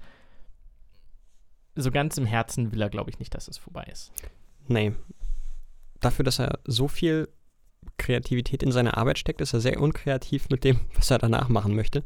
Allerdings kann ich es nicht, also ich kann es schon irgendwo nachvollziehen, dass er das noch weitermachen möchte, denn also wenn du diesen Weg schon mal gegangen bist und die ganzen negativen Konsequenzen wirst spüren können, dann kannst du auch den Weg so weit gehen, dass du ausgesorgt hast. Und das hast du mit 300.000 nicht. Nee, das dachte ich mir auch. Also, er würde jetzt sowieso schon für viele Jahre in den Knast wandern. Dann Warum kannst du es jetzt auch noch weitermachen. Jetzt lassen. Also, ja. Im Zweifelsfall verpfeifen sie dich oder du kriegst noch ganz andere Probleme mit den Leuten. Das wird ja aber auch jetzt schon passieren. Also, Eben. der Zug ist abgefahren. Das ist ja auch so ein bisschen, also das wird alles mit Comedy runtergespielt, aber ich glaube, das ist im kriminellen Business eine ziemlich düstere Seite. Es gibt ziemlich viele düstere Seiten im kriminellen Business. Aber wenn du drin bist, bist du drin. Und das sind hier drei Jugendliche, die ziemlich, ziemlich tief in der Scheiße stecken. Ja, wobei, glaube ich, von diesen drei Jugendlichen maximal eine Person weiß, wie annähernd tief sie in der Scheiße stecken. Und ich Das- denke nicht, dass Lenny da wirklich so einen richtigen Überblick hat. Und ich denke erst recht nicht, dass Dan da irgendwie einen Überblick hat. Das hast du schön formuliert. Für die beiden ist es mehr so ein Spaßding. Ja, das ist nicht ganz okay, aber wir nehmen die Kohle mit und machen dann halt was anderes. Das passt schon. Und Mo hat schon einen tieferen Einblick dessen, was die da machen. Das, das hast du sehr schön gesagt. Äh, die die, die Bitcoin-Karte würde ich noch kurz erwähnen. Denn Dan hat sich mit den Bitcoins natürlich, die kannst du nicht so einfach umwandeln in Cash, hat sich eine Bitcoin-Karte machen lassen, womit er bezahlen will, wo auch sein Name draufsteht. Pyramin. Pirmin, äh, Daniel Pirmin Riffert. Pirmin ist für mich ein normaler Name, die machen sich so drüber lustig. Pirmin Schwegler ist ein Fußballer. Ich, ja, das ist mein einziger Kontakt mit dem Namen Pirmin. Pirmin Schwegler. Aber es ist auch so ein bisschen Bonzengegend, ne? Also er muss noch irgendeinen so einen elterlichen Zweitnamen haben, wahrscheinlich der von seinem Großvater oder so. Es würde mich nicht wundern, ja. Daniel Pirmin Riffert. Das klingt jetzt auch für mich nicht wie ein typischer Altername. Jetzt Daniel Herbert Riffert, okay, da könnte man sagen, gut, das passt jetzt nicht Oh. unbedingt, aber Pirmin finde ich jetzt nicht so außergewöhnlich ab vom Schuss und klingt jetzt auch nicht kacke. Zumindest würde er mit der Karte halt direkt quasi den, so wie ich es verstanden habe, den Cashflow nutzen und von MyDrox Money alles bezahlen, was, äh, ich sag mal, für die Behörden eine Nachvollziehbarkeit sehr, sehr einfach macht. Ja, das wäre dann quasi der grobe Schnitzer, auf den die Behörden warten. Ja, auf jeden Fall rastet Mo komplett aus. Was ich auch schon wieder unfair finde. Ey, komm, er hat das doch.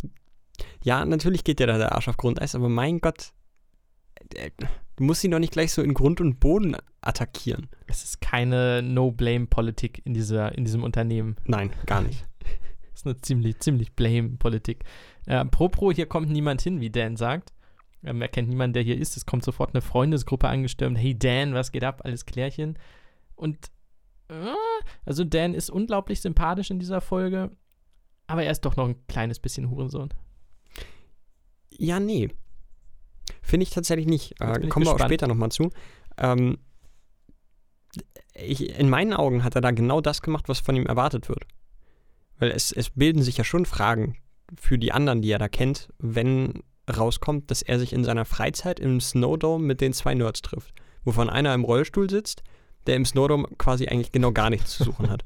Warum genau tut er das? So, und was er, was er da jetzt versucht zu überspielen, ist, dass er sich mit denen trifft und stellt sich dahin, disst die nochmal kurz. Und ey, so schlimm ist es jetzt auch nicht. Also mehr lächerlich als wirklicher Diss. Und geht dann weg.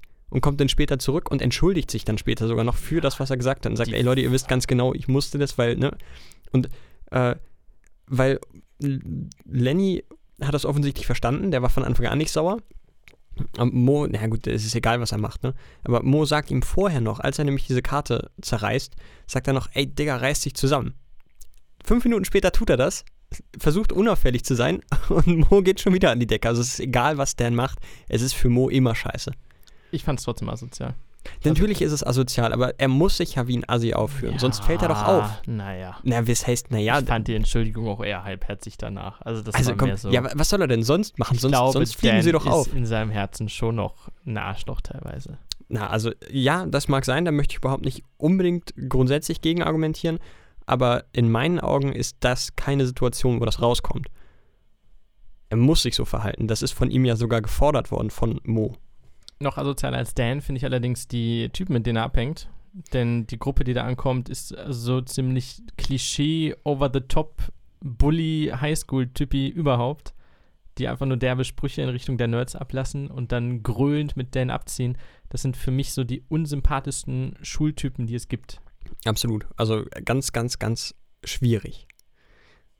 Fand ich auch. Also das, das äh, Haben sie gut getroffen, Unbehagen gehabt, als die in den, in den Screen getreten sind. ich hasse solche Menschen. Und das haben sie gut geschafft, ja. Auf jeden Fall. Schön finde ich, äh, aus dem Off, glaube ich, ist es wieder, oder aus der, aus der Zukunft quasi, wie Mo in die Kamera sagt, Daniel fucking Pirmin fucking Riffert. Also, das war schön, das war einfach schön. Das kam aus tiefstem Herzen. der für das Unternehmen ungefähr so wichtig ist wie Hawkeye für die Avengers. ich mag es nicht, wie immer auf Hawkeye rumgehauen wird. Er hat recht, auf jeden Fall. Ja. Also Hawkeye hat einen Pfeil und Bogen in einem Team mit Leuten, die sich in riesige Gammastrahlen, Monster, nordische Götter und super mega Hightech-Ritter verwandeln können. Hat er halt einen Pfeil und Bogen. Ähm, Ist ein bisschen wie Flash. Ich kann halt Dinge, die alle können, nur besser. ja, aber man muss sich so den, so den, den, den Wal, der auf, auf Grund gelaufen ist und der, am Strand liegt, muss ich da nochmal gegenhauen. Also Todespferd er schickt hat- man nicht. Er hat halt insofern nicht ganz unrecht, als dass Dan jetzt nicht wirklich was Neues mit zubringt. Also es ist nicht Das so, dass der jetzt irgendwas bringt, was die anderen beiden nicht können. Aber das ist ja auch nicht, also zum einen, er hat sich das nicht ausgesucht, das darf man bei der ganzen Geschichte auch nicht vergessen. Du darfst jetzt nicht auf ihm rumhacken, dass er mit drin ist. Du warst einer der Gründe, weshalb er mit reingezogen wurde. So what? Also Mo ist ah, schwierig. Also ich finde ihn wirklich schwierig in, in der Anfangsphase der, der Folge hier. Ja, äh, das ist eine krasse Szene übrigens insgesamt, weil wir so, so viele Dinge für die Staffel noch mitbekommen. Ähm, äh, zwei, drei Sachen. Also Dans Job wird kurz erklärt, denn während Mo und Lenny die, die Gehirne sind der Operation, fährt Dan mit seinem Fahrrad durch die Gegend und verteilt die Drogen. Ich liebe es, wie er da an, äh, am Straßenrand steht, sein Fahrrad im Arsch ist und er sich einfach aufregt.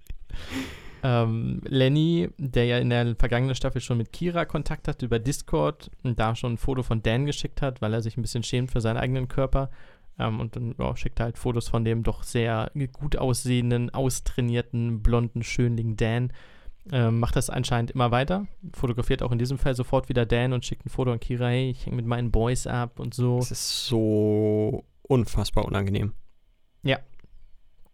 Ähm, ungefähr auf dem Level mit dem, was Mo macht, denn während Dan mit seinen Kumpels rauszieht und Spaß hat, sitzen die beiden da und hängen ihren eigenen Problemen nach. Also Lenny schickt seiner Freundin Fotos von ihm, wobei das aber Dan ist, also lügt sie an. Mo teilt seinen Standort mit seiner Freundin, um zu erfahren, wann sie bei ihm zu Hause ist. Wo mein größtes Problem in dieser Folge liegt.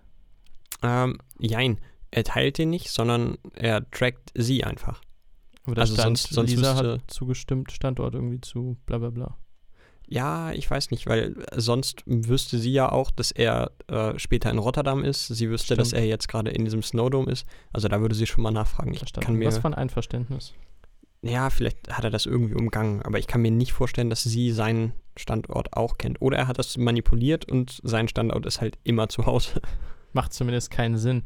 In diesem Fall apropos keinen Sinn. Die Mind letzte, Drugs Headquarter? Die letzte Szene der ersten Staffel, worauf ich jetzt hinaus wollte, ist, wie Lisa die Drogen sieht. Ja, das nehmen sie irgendwie überhaupt nicht auf.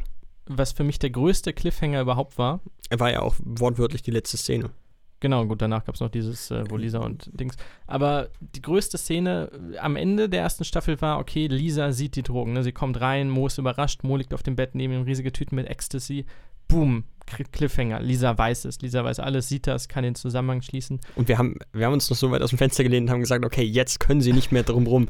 Da, die ist nicht blöd, die weiß das, die hat das jetzt verstanden. Ähm, Ja, das ist mein nein. ganz großes Problem mit der Folge, denn wir haben es vergessen. Ich weiß nicht, ob es in Staffel 2 aufgezählt wird.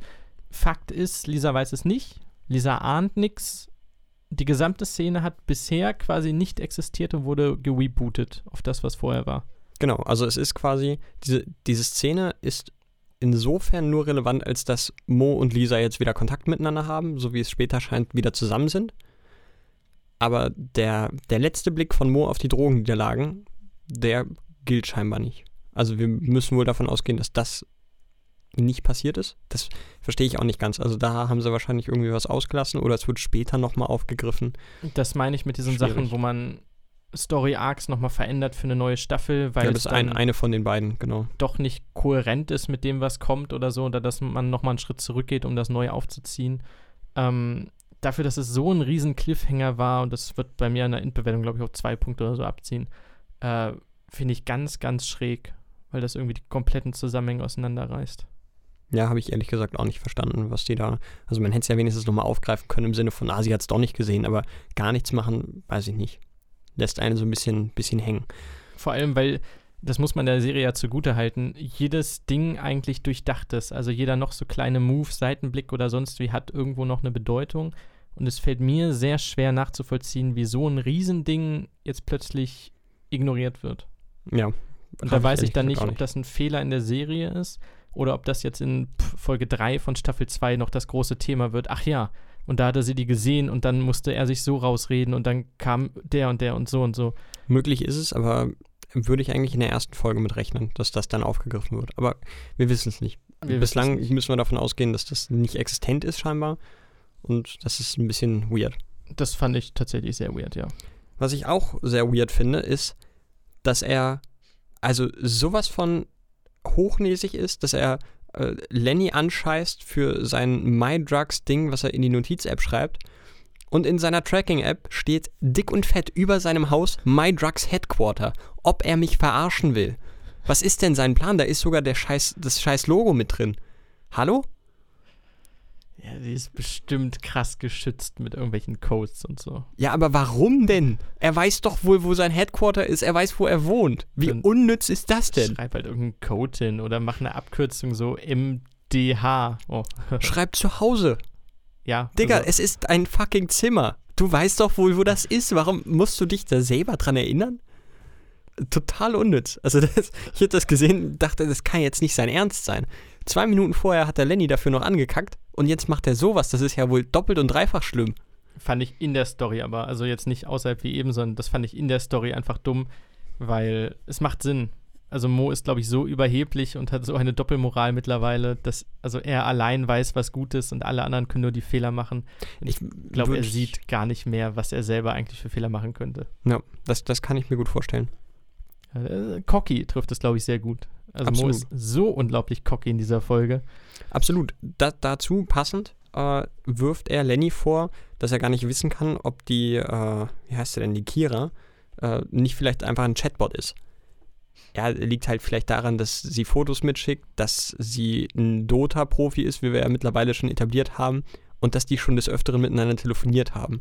Das wäre ein sehr, sehr ausgereifter Chatbot. Also auch da wieder total hochnäsig. Digga, was Das- soll denn sowas? Wäre großer Respekt, wenn das ein Chatbot ist. Also dann würde ich, glaube ich, mich mit dem auch treffen wollen. Ja, äh, also da hat, ist Mühe reingeflossen, hat er sich dann auch verdient. Deserved, ja. Ähm, ganz kurz, Kira wird gespielt von, ich habe ihren Namen gerade vergessen, Kam mir irgendwie bekannt vor. von Lena Urzendowski. Die, und das, ähm, die hatte ja in der ersten, nee, in der letzten Folge der ersten Staffel tatsächlich eine Sprechrolle schon gehabt, fand ich geil. Also die müssen sie gecastet haben, als Sprechrolle vorher schon, die ist einmal am Telefon oder halt über, über Genau, es, Discord. es wird einmal telefoniert, genau. Genau. Und das ist die, die gleiche Schauspielerin, was ich cool finde, weil normalerweise machst du eine neue Staffel und guckst dann, okay, wir haben jetzt diesen Kira-Charakter, den führen wir auch in dieser Folge ein, als tatsächlich existierende Person. Ähm, wen nehmen wir dafür? Vielleicht nochmal wen anders, gucken wir mal. Aber das muss vorher schon die Planung gewesen sein oder, großer Zufall, weil die sehr, sehr gut passt da drauf, ähm, dass man sagt, okay, machen wir so. Also finde ich super. Das ist so die Art von Kontinuitätsfehler, die mich gerne mal rausreißt, wenn ich dann so das zweite oder dritte Mal eine Serie gucke. Äh, zum Beispiel bei Two and a Men sehr oft, dass äh, Frauen zwei oder dreimal auftauchen in verschiedenen äh, ja, Szenen oder, oder verschiedenen Rollen. Das reißt einen dann doch etwas raus. Und bei einer Serie, bei der sich die, die Story doch wirklich, äh, wo die Story sehr relevant ist, finde ich das sehr schön, wenn auf sowas auch geachtet wird. Und damit Lenny und Kira sich näher kommen können, gibt es Dan, denn Mo macht gar nichts. Und Dan ist in dieser Folge kleinerer Aussetzer, aber so irre sympathisch. Ist so. Also, Also das ist ein, von ich den mag dreien- das Wort nicht, aber es ist ein Bro. Ja, Das ist ein richtig cooler Typ. Ist einfach ein, phasenweise auch ein guter Freund. Auf jeden Fall für Lenny ein deutlich, deutlich, deutlich besserer Freund als Mo. Eigentlich fast in der gesamten, äh, während der gesamten Serie bislang. Und ein guter Mensch. Also selbstlos bis zum geht nicht mehr. Ja, er, und, und zieht ja dabei selber auch keine, sympathisch. er zieht ja keine Vorteile daraus. Nein, also der, also es gibt keinen, in meinen Augen, der zwischen Staffel 1 und 2 bislang einen so großen Turning Point als, als Charakter hat wie, wie Dan. Das ist der Hammer. Ist super sympathisch, der Typ. Macht aber auch Sinn. Ähm, in der ersten war er, ich würde sagen, zum Teil so ein Antagonist, gerade für Moritz auf jeden Fall Antagonist. Ja. Ähm, wenn auch jetzt kein, kein schlechter Mensch in irgendeiner Form. Nur Nee, das hat, hatten wir ja, hatten wir, glaube ich, in Folge 1 oder 2, wo wir gesagt haben, man will ihn hassen, man kann ihn leicht hassen, aber man weiß nicht so wirklich genau, ob man ihm damit nicht einfach Unrecht tut. Vielleicht arbeitet er auch einfach hart für das, was er erreicht. So, dann Ja, kann man ihn immer noch hassen, aber er hat sich halt auch verdient. Ähm, was soll ich sagen? Genau. Äh, Dan kommt rein und während Mo Lenny halt überhaupt nicht helfen kann mit seinem Frauenproblem, weil Mo ist ein ziemlich weirder Typ, kommt Dan und mh, mm, merkt sofort, warte mal, wie war das? Genau, er fragt gleich nach, weil Lenny hat gerade Diskussion gehabt über Kira, was er machen soll und so. Und Lenny fragt ja, was ist da los und bla und schnappt sich dann das Handy von Lenny und schreibt ihr einfach. Hey, lass treffen in Real Life. Ab geht's. Und das ist äh, ein Stück asozial, wenn ich jetzt aus Lennys Perspektive denke, weil ich will das nicht, ich will, aber ich will schon, dass mir irgendwer eigentlich diesen Schubs gibt, weil ich es nicht selber kann. Ja, und ich glaube auch, man könnte ihm das natürlich wieder schlecht auslegen, aber ich glaube nicht, dass er das aus Bosheit gemacht hat, sondern rein aus, ey komm, ich mag den irgendwie, ich sehe, der kann das überhaupt gar nicht, aber es ist jetzt gut, ich muss ihm diesen Schubs mal geben. Äh, man merkt, und das kommt später in der Folge auch, man merkt so eine ehrliche Begeisterung bei Dan für Lenny. Also so eine, ey, cool für dich, geil, ich helfe dir, Hammer. Ja, da kommen noch zwei, Go drei Szenen, absolut. Ah, und das ist schön vor allem. Gut gerettet von Lenny, dass da nicht schon rauskommt, dass er die ganze Zeit sich als, als Dan ausgibt in dem Chat. dass er dann, äh, ja, Dan will eigentlich hochscrollen, will so ein bisschen den Chat lesen. Finde ich auch, also geht gar nicht. Nee. Aber da wären dann quasi Bilder von ihm selber aufgeploppt. Und ich habe schon gemerkt, wie ich dachte, oh Gott, oh Gott, jetzt, jetzt äh, kommt's raus. Und dann äh, haut Lenny raus, äh, da sind Bilder von meinem Pimmel. wie, wie ehrlich angewidert Dan einfach guckt und sagt, oh, Digga, Mann, was, was soll denn das? Vor allem also, dass das die bessere Alternative ist. So sage ich jetzt, da sind Bilder von dir. Nee, ich schicke ihr 50 Dickpics. Ganz im Ernst, ist weniger awkward, als ihm da vor versammelter Mannschaft sagen zu müssen, übrigens, ich gebe mich als du aus. Ja, das Was aber scheinbar mittlerweile ähm, der Mo auch weiß. Das war aber in der ersten Staffel, glaube ich, noch nicht der Fall, oder? Nee, aber also ich, ich glaub, denke mal, das ist in der Zwischenzeit passiert. Es ist relativ klar, dass Mo das irgendwann rausbekommen hat.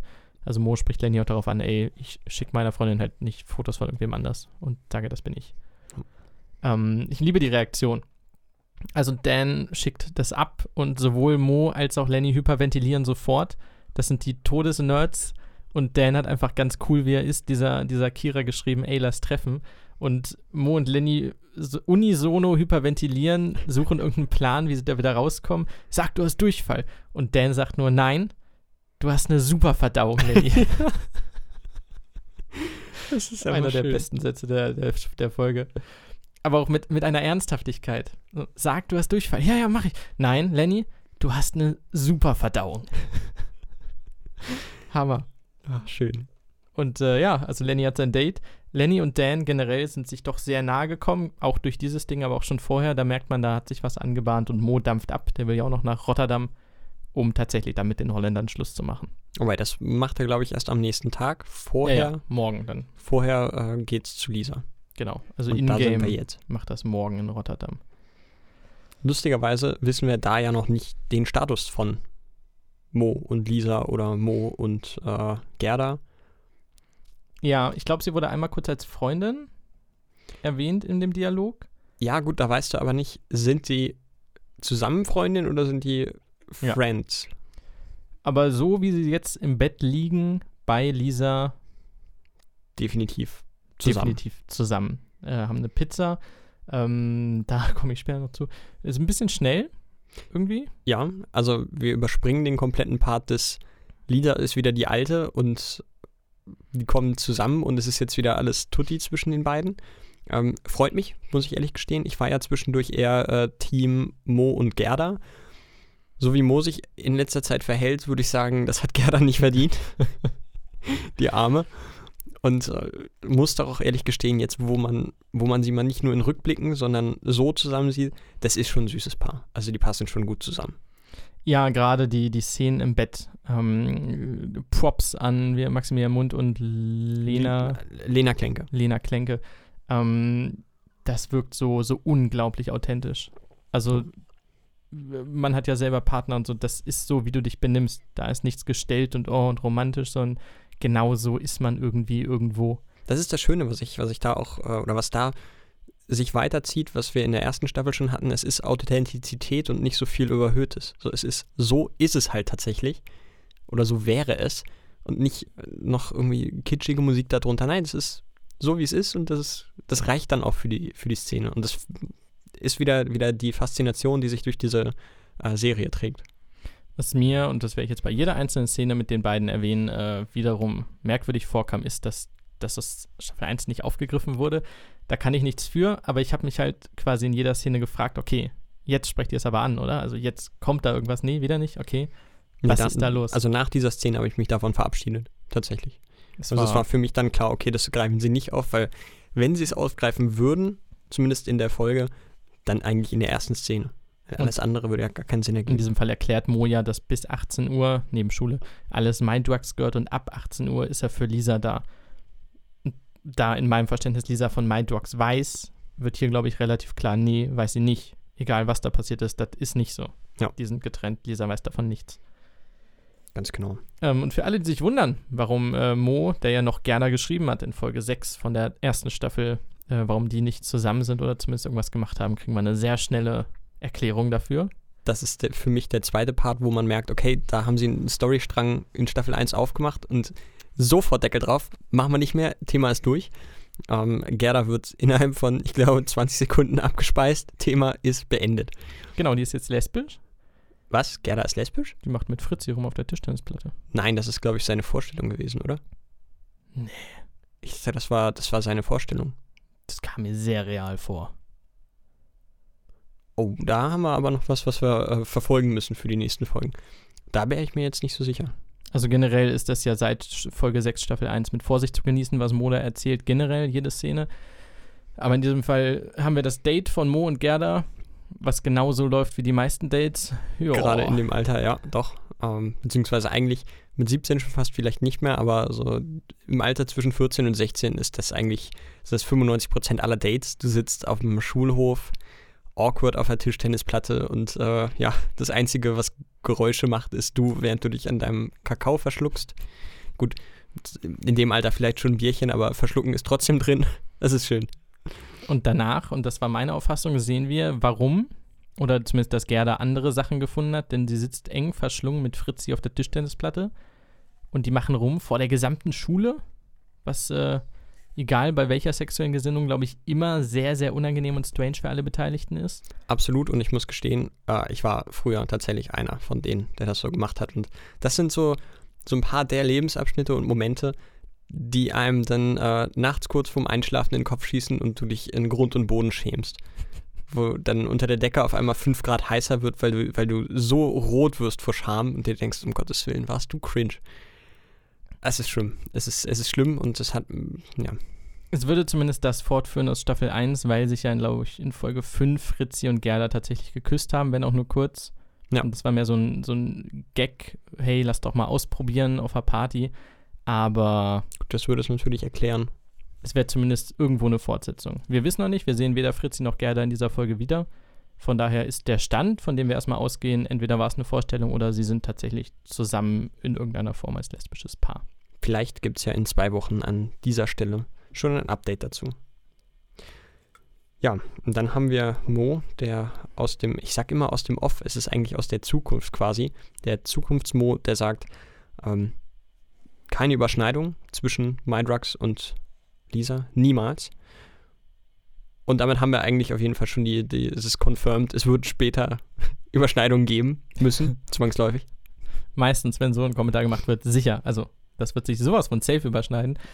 Ähm, äh, das ist, okay, es ist crazy coincidence und äh, es ist ein großer Zufall.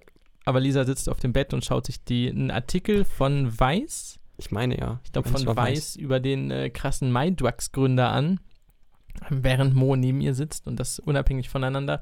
Und Lisa sagt nur, Mensch, der redet genauso wie du. Ich liebe die Reaktion von Maximilian Mund im Hintergrund, während sie diesen Artikel vorliest und immer mal wieder Einschätzungen gibt. So, ja, hm, ob der sich überhaupt noch im Spiegel angucken kann. Ja, man muss schon ein richtiges Genie sein, der einfach kurz stolz ist und dann merkt, oh fuck, okay, okay ich, ich, ich verrate mich hier gerade. Ich liebe das. gerade der Satz, äh, du kann, der kann doch niemand mehr in die Augen gucken. Und Mo vermeidet ab der Sekunde Augenkontakt mit Lisa. Ja, das ist mir auch aufgefallen, wie er immer wieder kurz zu ihr, dann wieder schnell auf den Screen guckt. Das ist, oh, ich liebe es. Und er dann selber in dem Stolz gefangen ist und sie sagt noch irgendwas und er verbessert es sofort mit weiteren Fachbegriffen. Oh, aber eine gute Usability, die Seite. Und oh, das, äh, das macht Spaß. Ja. Die Chemie, die die beiden untereinander haben, die macht tatsächlich beim Zuschauen großen Spaß. Chemie, weil Drogen und so. Also ja, okay. Ähm, egal wie viel Logik oder Kohärenz in der Story ist, die beiden können einfach gerade miteinander wahnsinnig gut schauspielen. Und wir bekommen von äh, Lisa noch kurz die Info, dass ihr Vater eine neue hat.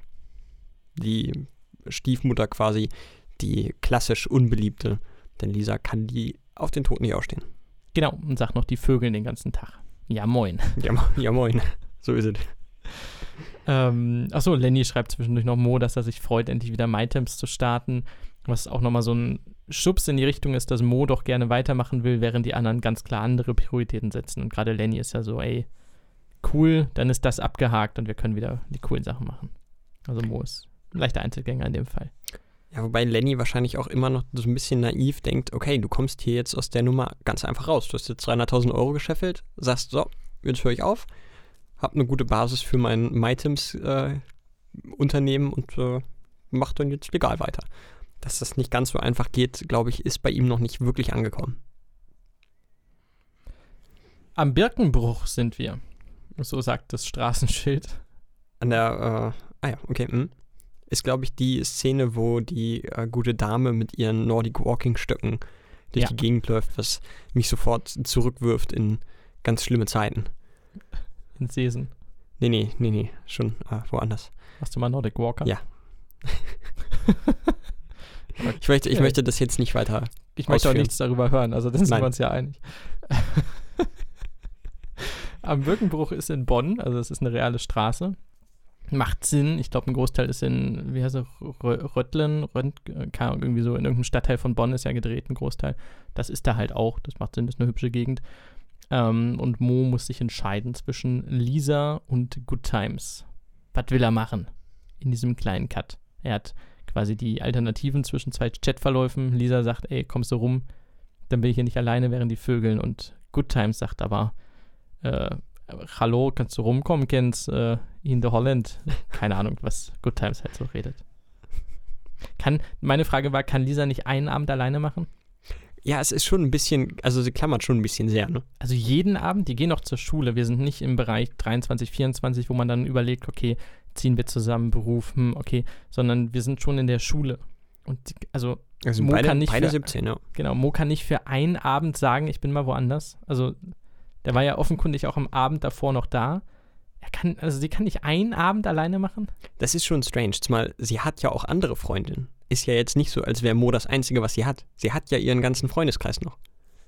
Bis auf Dan vielleicht.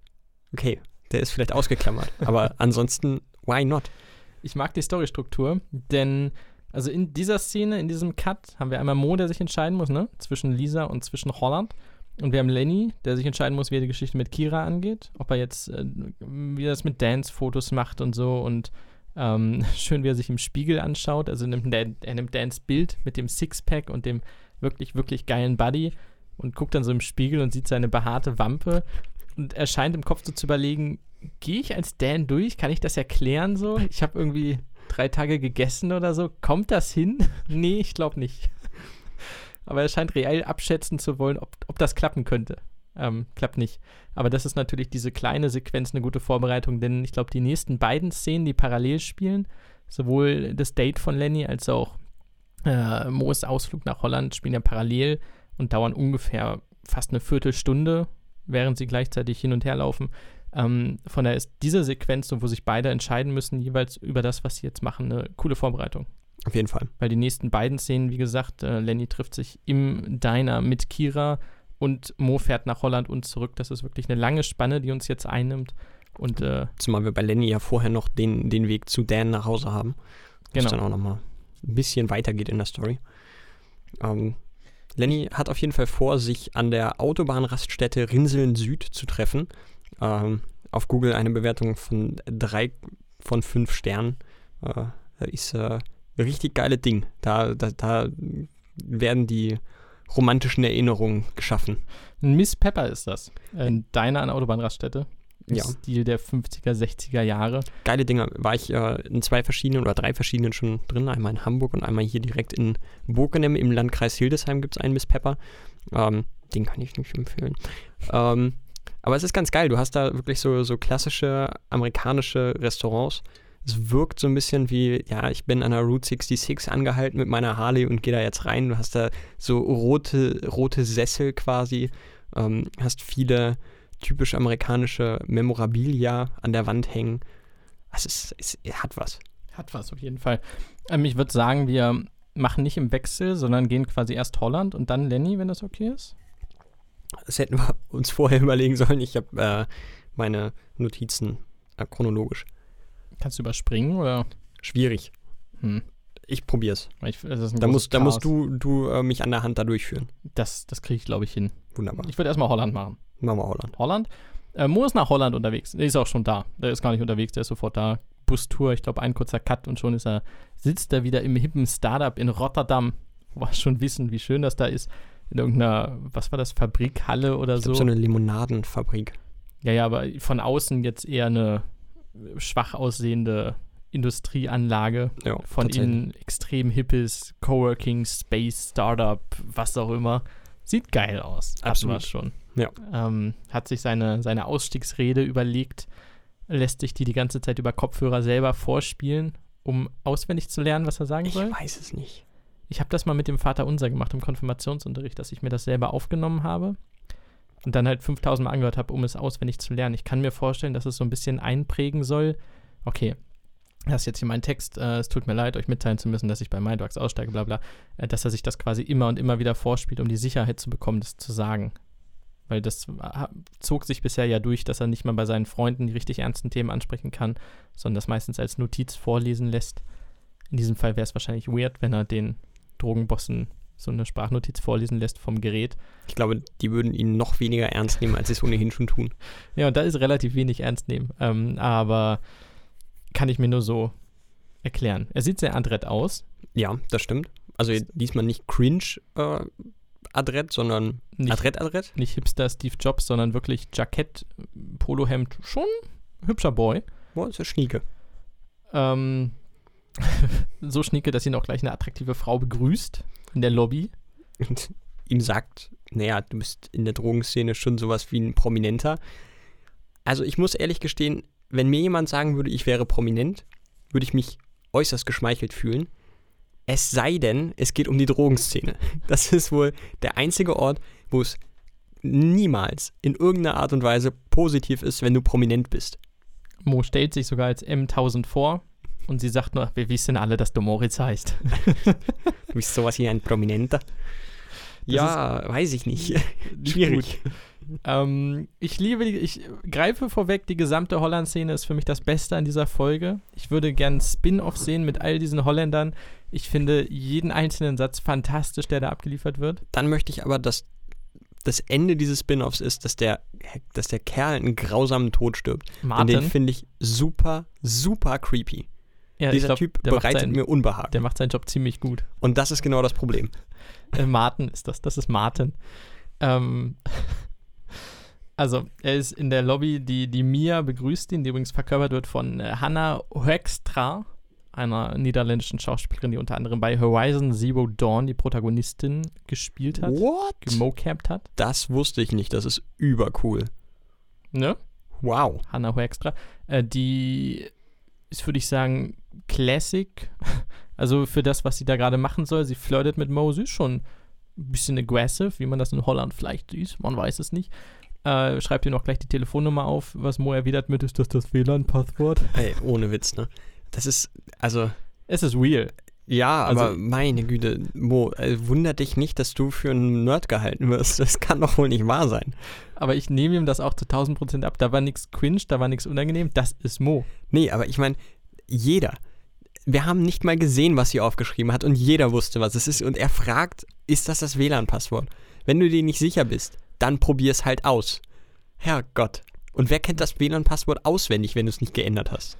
Mia kommt zumindest nicht durch bei Mr. Socially Awkward. Ähm, schön finde ich, äh, du bist ein Genie. Kann man das so sagen? Ja, das kann man so sagen. Also, also, sprachlich jetzt. Bei so. euch. Ich glaube, da, da scheint dann kurz durch, okay, er hat doch so langsam eine breite Brust und äh, ja, doch, er hält sich schon ziemlich für ein Genie. Ja, das kann man so sagen. Äh, warum hat Mo so piefige, eklige Kopfhörer, die fünfmal geklebt sind? Keine Ahnung. Ich denke, er hat 300.000 Euro, selbst wenn er die nicht alle abheben kann. Ja, ich weiß auch nicht. Also, Ganz schrottige er- alte Dinger. vielleicht ist er, vielleicht hängt er da dran. Das kann nämlich gut sein. Das war eine Idee von mir, äh, dass man einfach sagt, ey, ich habe die seit zehn Jahren, die gehen gut, ich will auch keine neuen.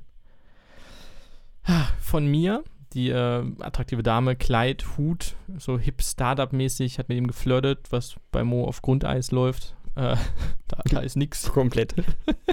ist einfach. Zwinkert ihn auch noch so zu und der guckt nur ganz verständnislos hinterher, was das jetzt sollte.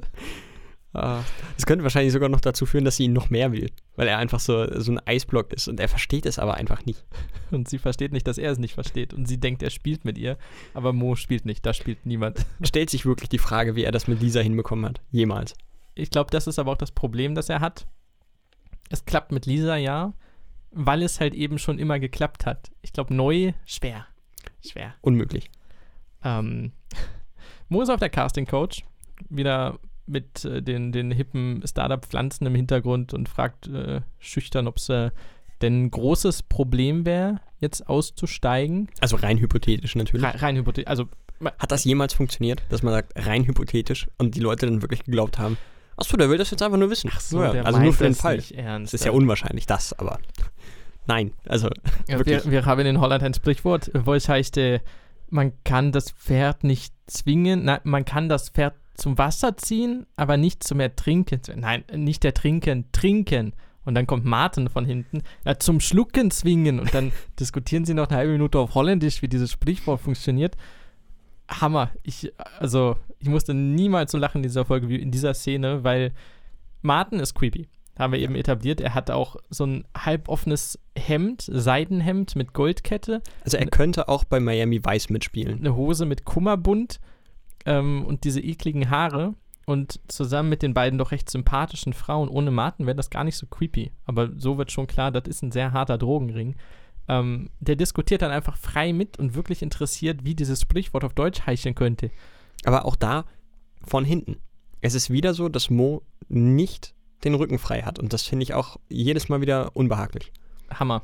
Weil der auch immer, er ist selten scharf im Hintergrund, aber immer präsent, also immer omnipräsent. Sobald Mo gezeigt wird, siehst du, wie Martin sich irgendwie im Hintergrund regt und hin und her geht und was sagt und so. Aber nachher haben wir tatsächlich eine, was heißt nachher, relativ bald, haben wir tatsächlich mal eine Situation, wo er ganz normal mit in der Szenerie mitsitzt und wo Mo auch so ein bisschen das Zepter in der Hand hat. Das erste Mal eigentlich, dass er in Holland ist oder in den Niederlanden ist und das Zepter in der Hand hat. Das fand ich, also da konnte ich fast aufatmen. Also es ist ja jetzt keine, keine unfassbar intense äh, Situation, aber irgendwie habe ich dann doch kurz, ich konnte ein bisschen weniger verkrampfen. Sind wir sofort, also nach der ehrlichen Diskussion, wie diese exakte Übersetzung des Sprichwortes lautet, ähm, sagen sie ihm natürlich, kann er mit MyDrugs aufhören. Das ist kein Problem, wir würden das dann übernehmen, aber passt schon, wir lassen dich auch gehen, das ist alles kein Ding, Mann. Ey, verstehen wir. Ähm, das lässt Mo aber nicht auf sich sitzen. Also gerade die Übernahme, da ist sein Ego, glaube ich, enorm angekratzt. Was super dämlich ist, weil das ist halt wirklich die, die letzte Ausfahrt, so die einzige Chance, wo du sagen kannst, okay, mal angenommen, die lügen mich nicht an und lassen mich gehen. Was sie nicht tun würden. Was sie er würde wahrscheinlich halt nicht irgendwo im tun. Rotterdamer Hafen liegen, ja. Ja, aber das ist so, das wäre die letzte Chance, die er gehabt hätte.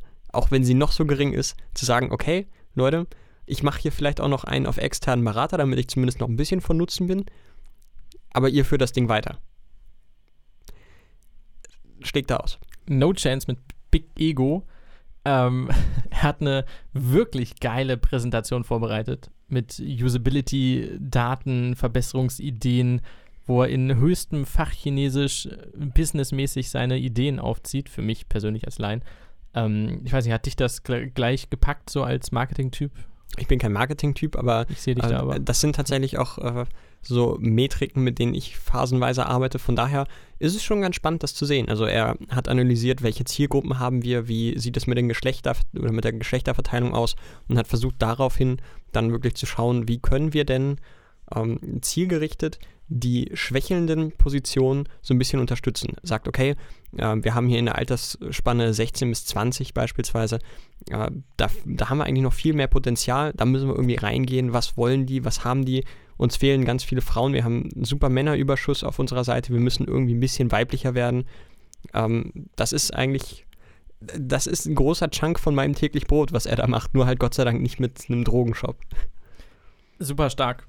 Ähm, in diesem Supercut läuft er hin und her. Die drei Holländer sitzen ganz brav auf dem Sofa teilweise und hören interessiert zu.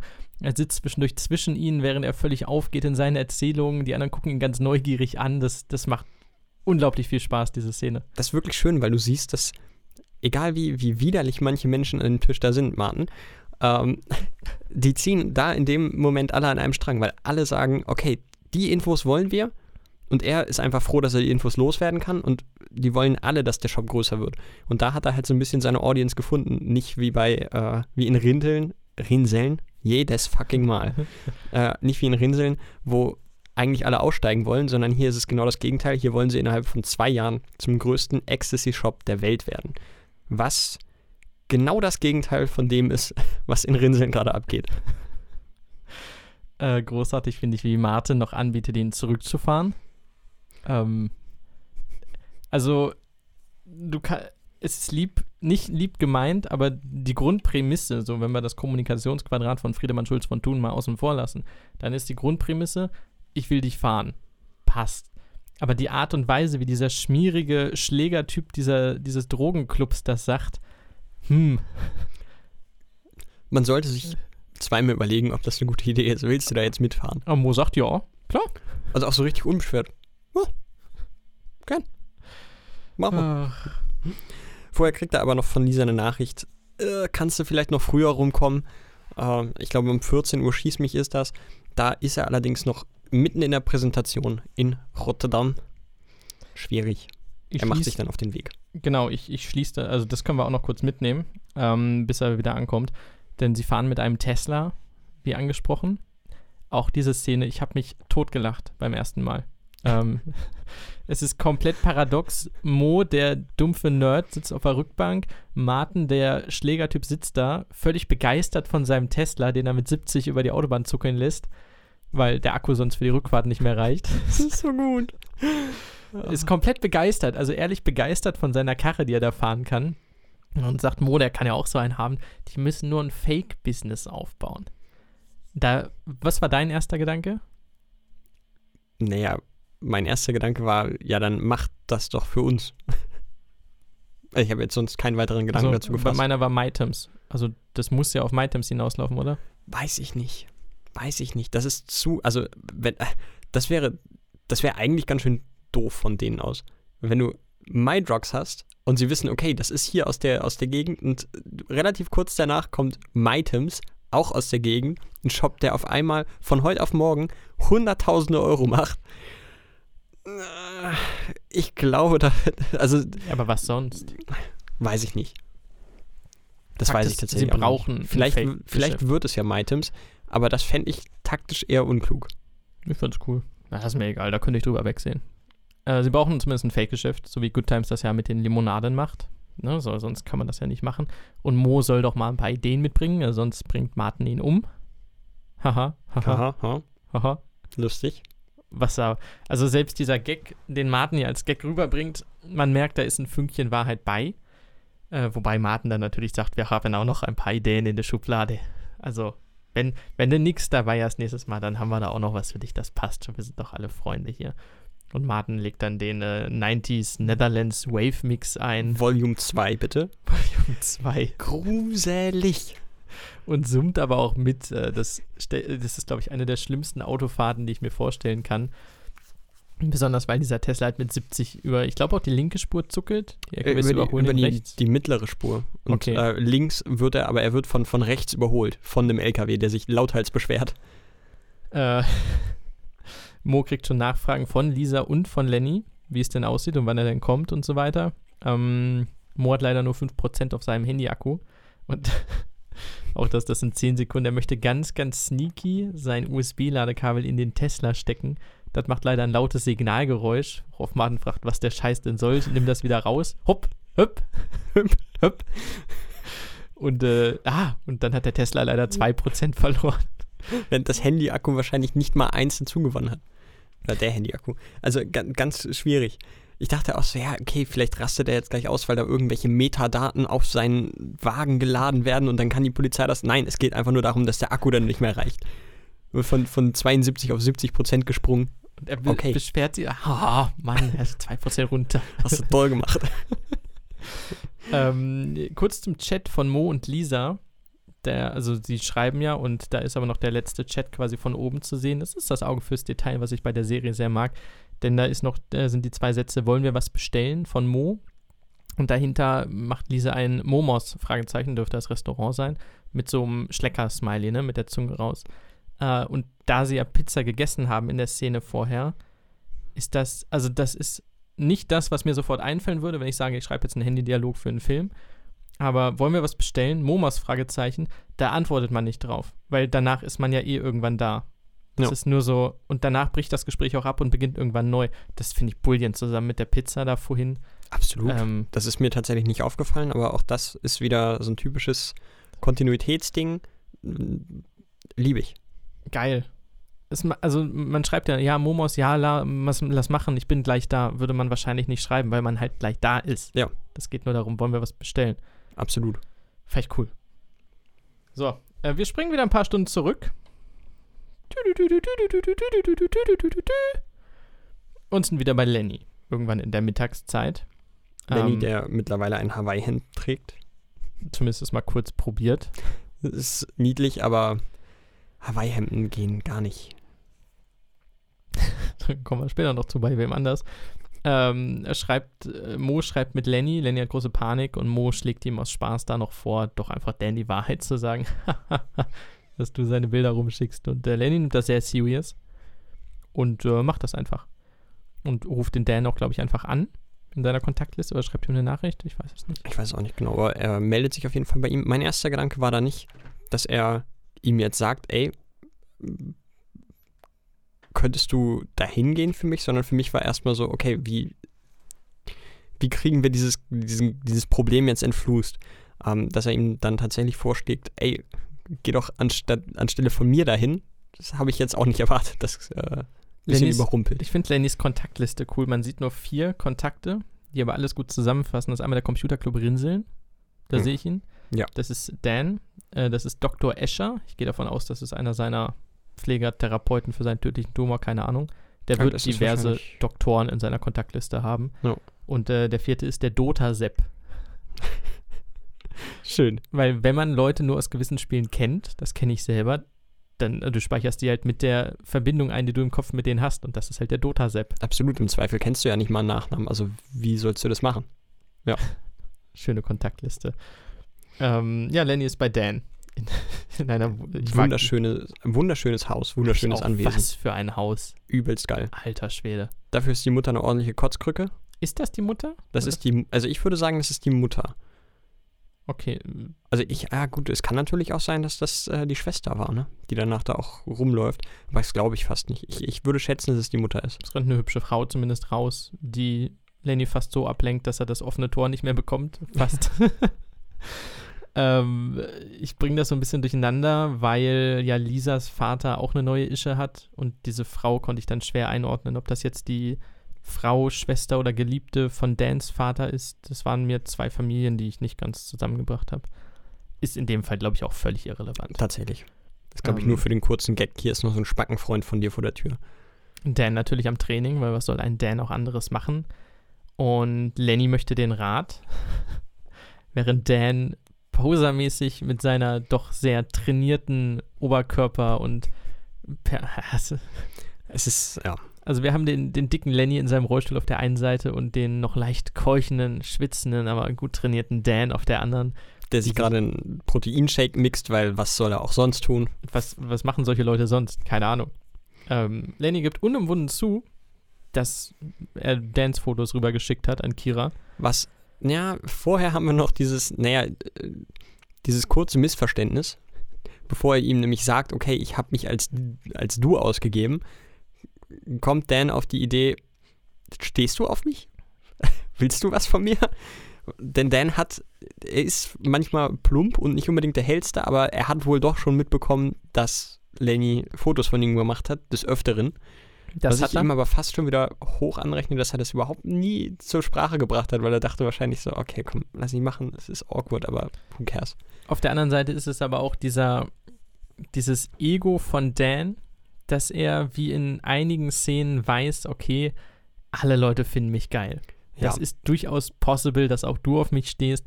Das ist ein Effekt, den ich auf Menschen habe. Schon, sowas ähnliches kommt ja später dann sogar nochmal, gar nicht so lange hin.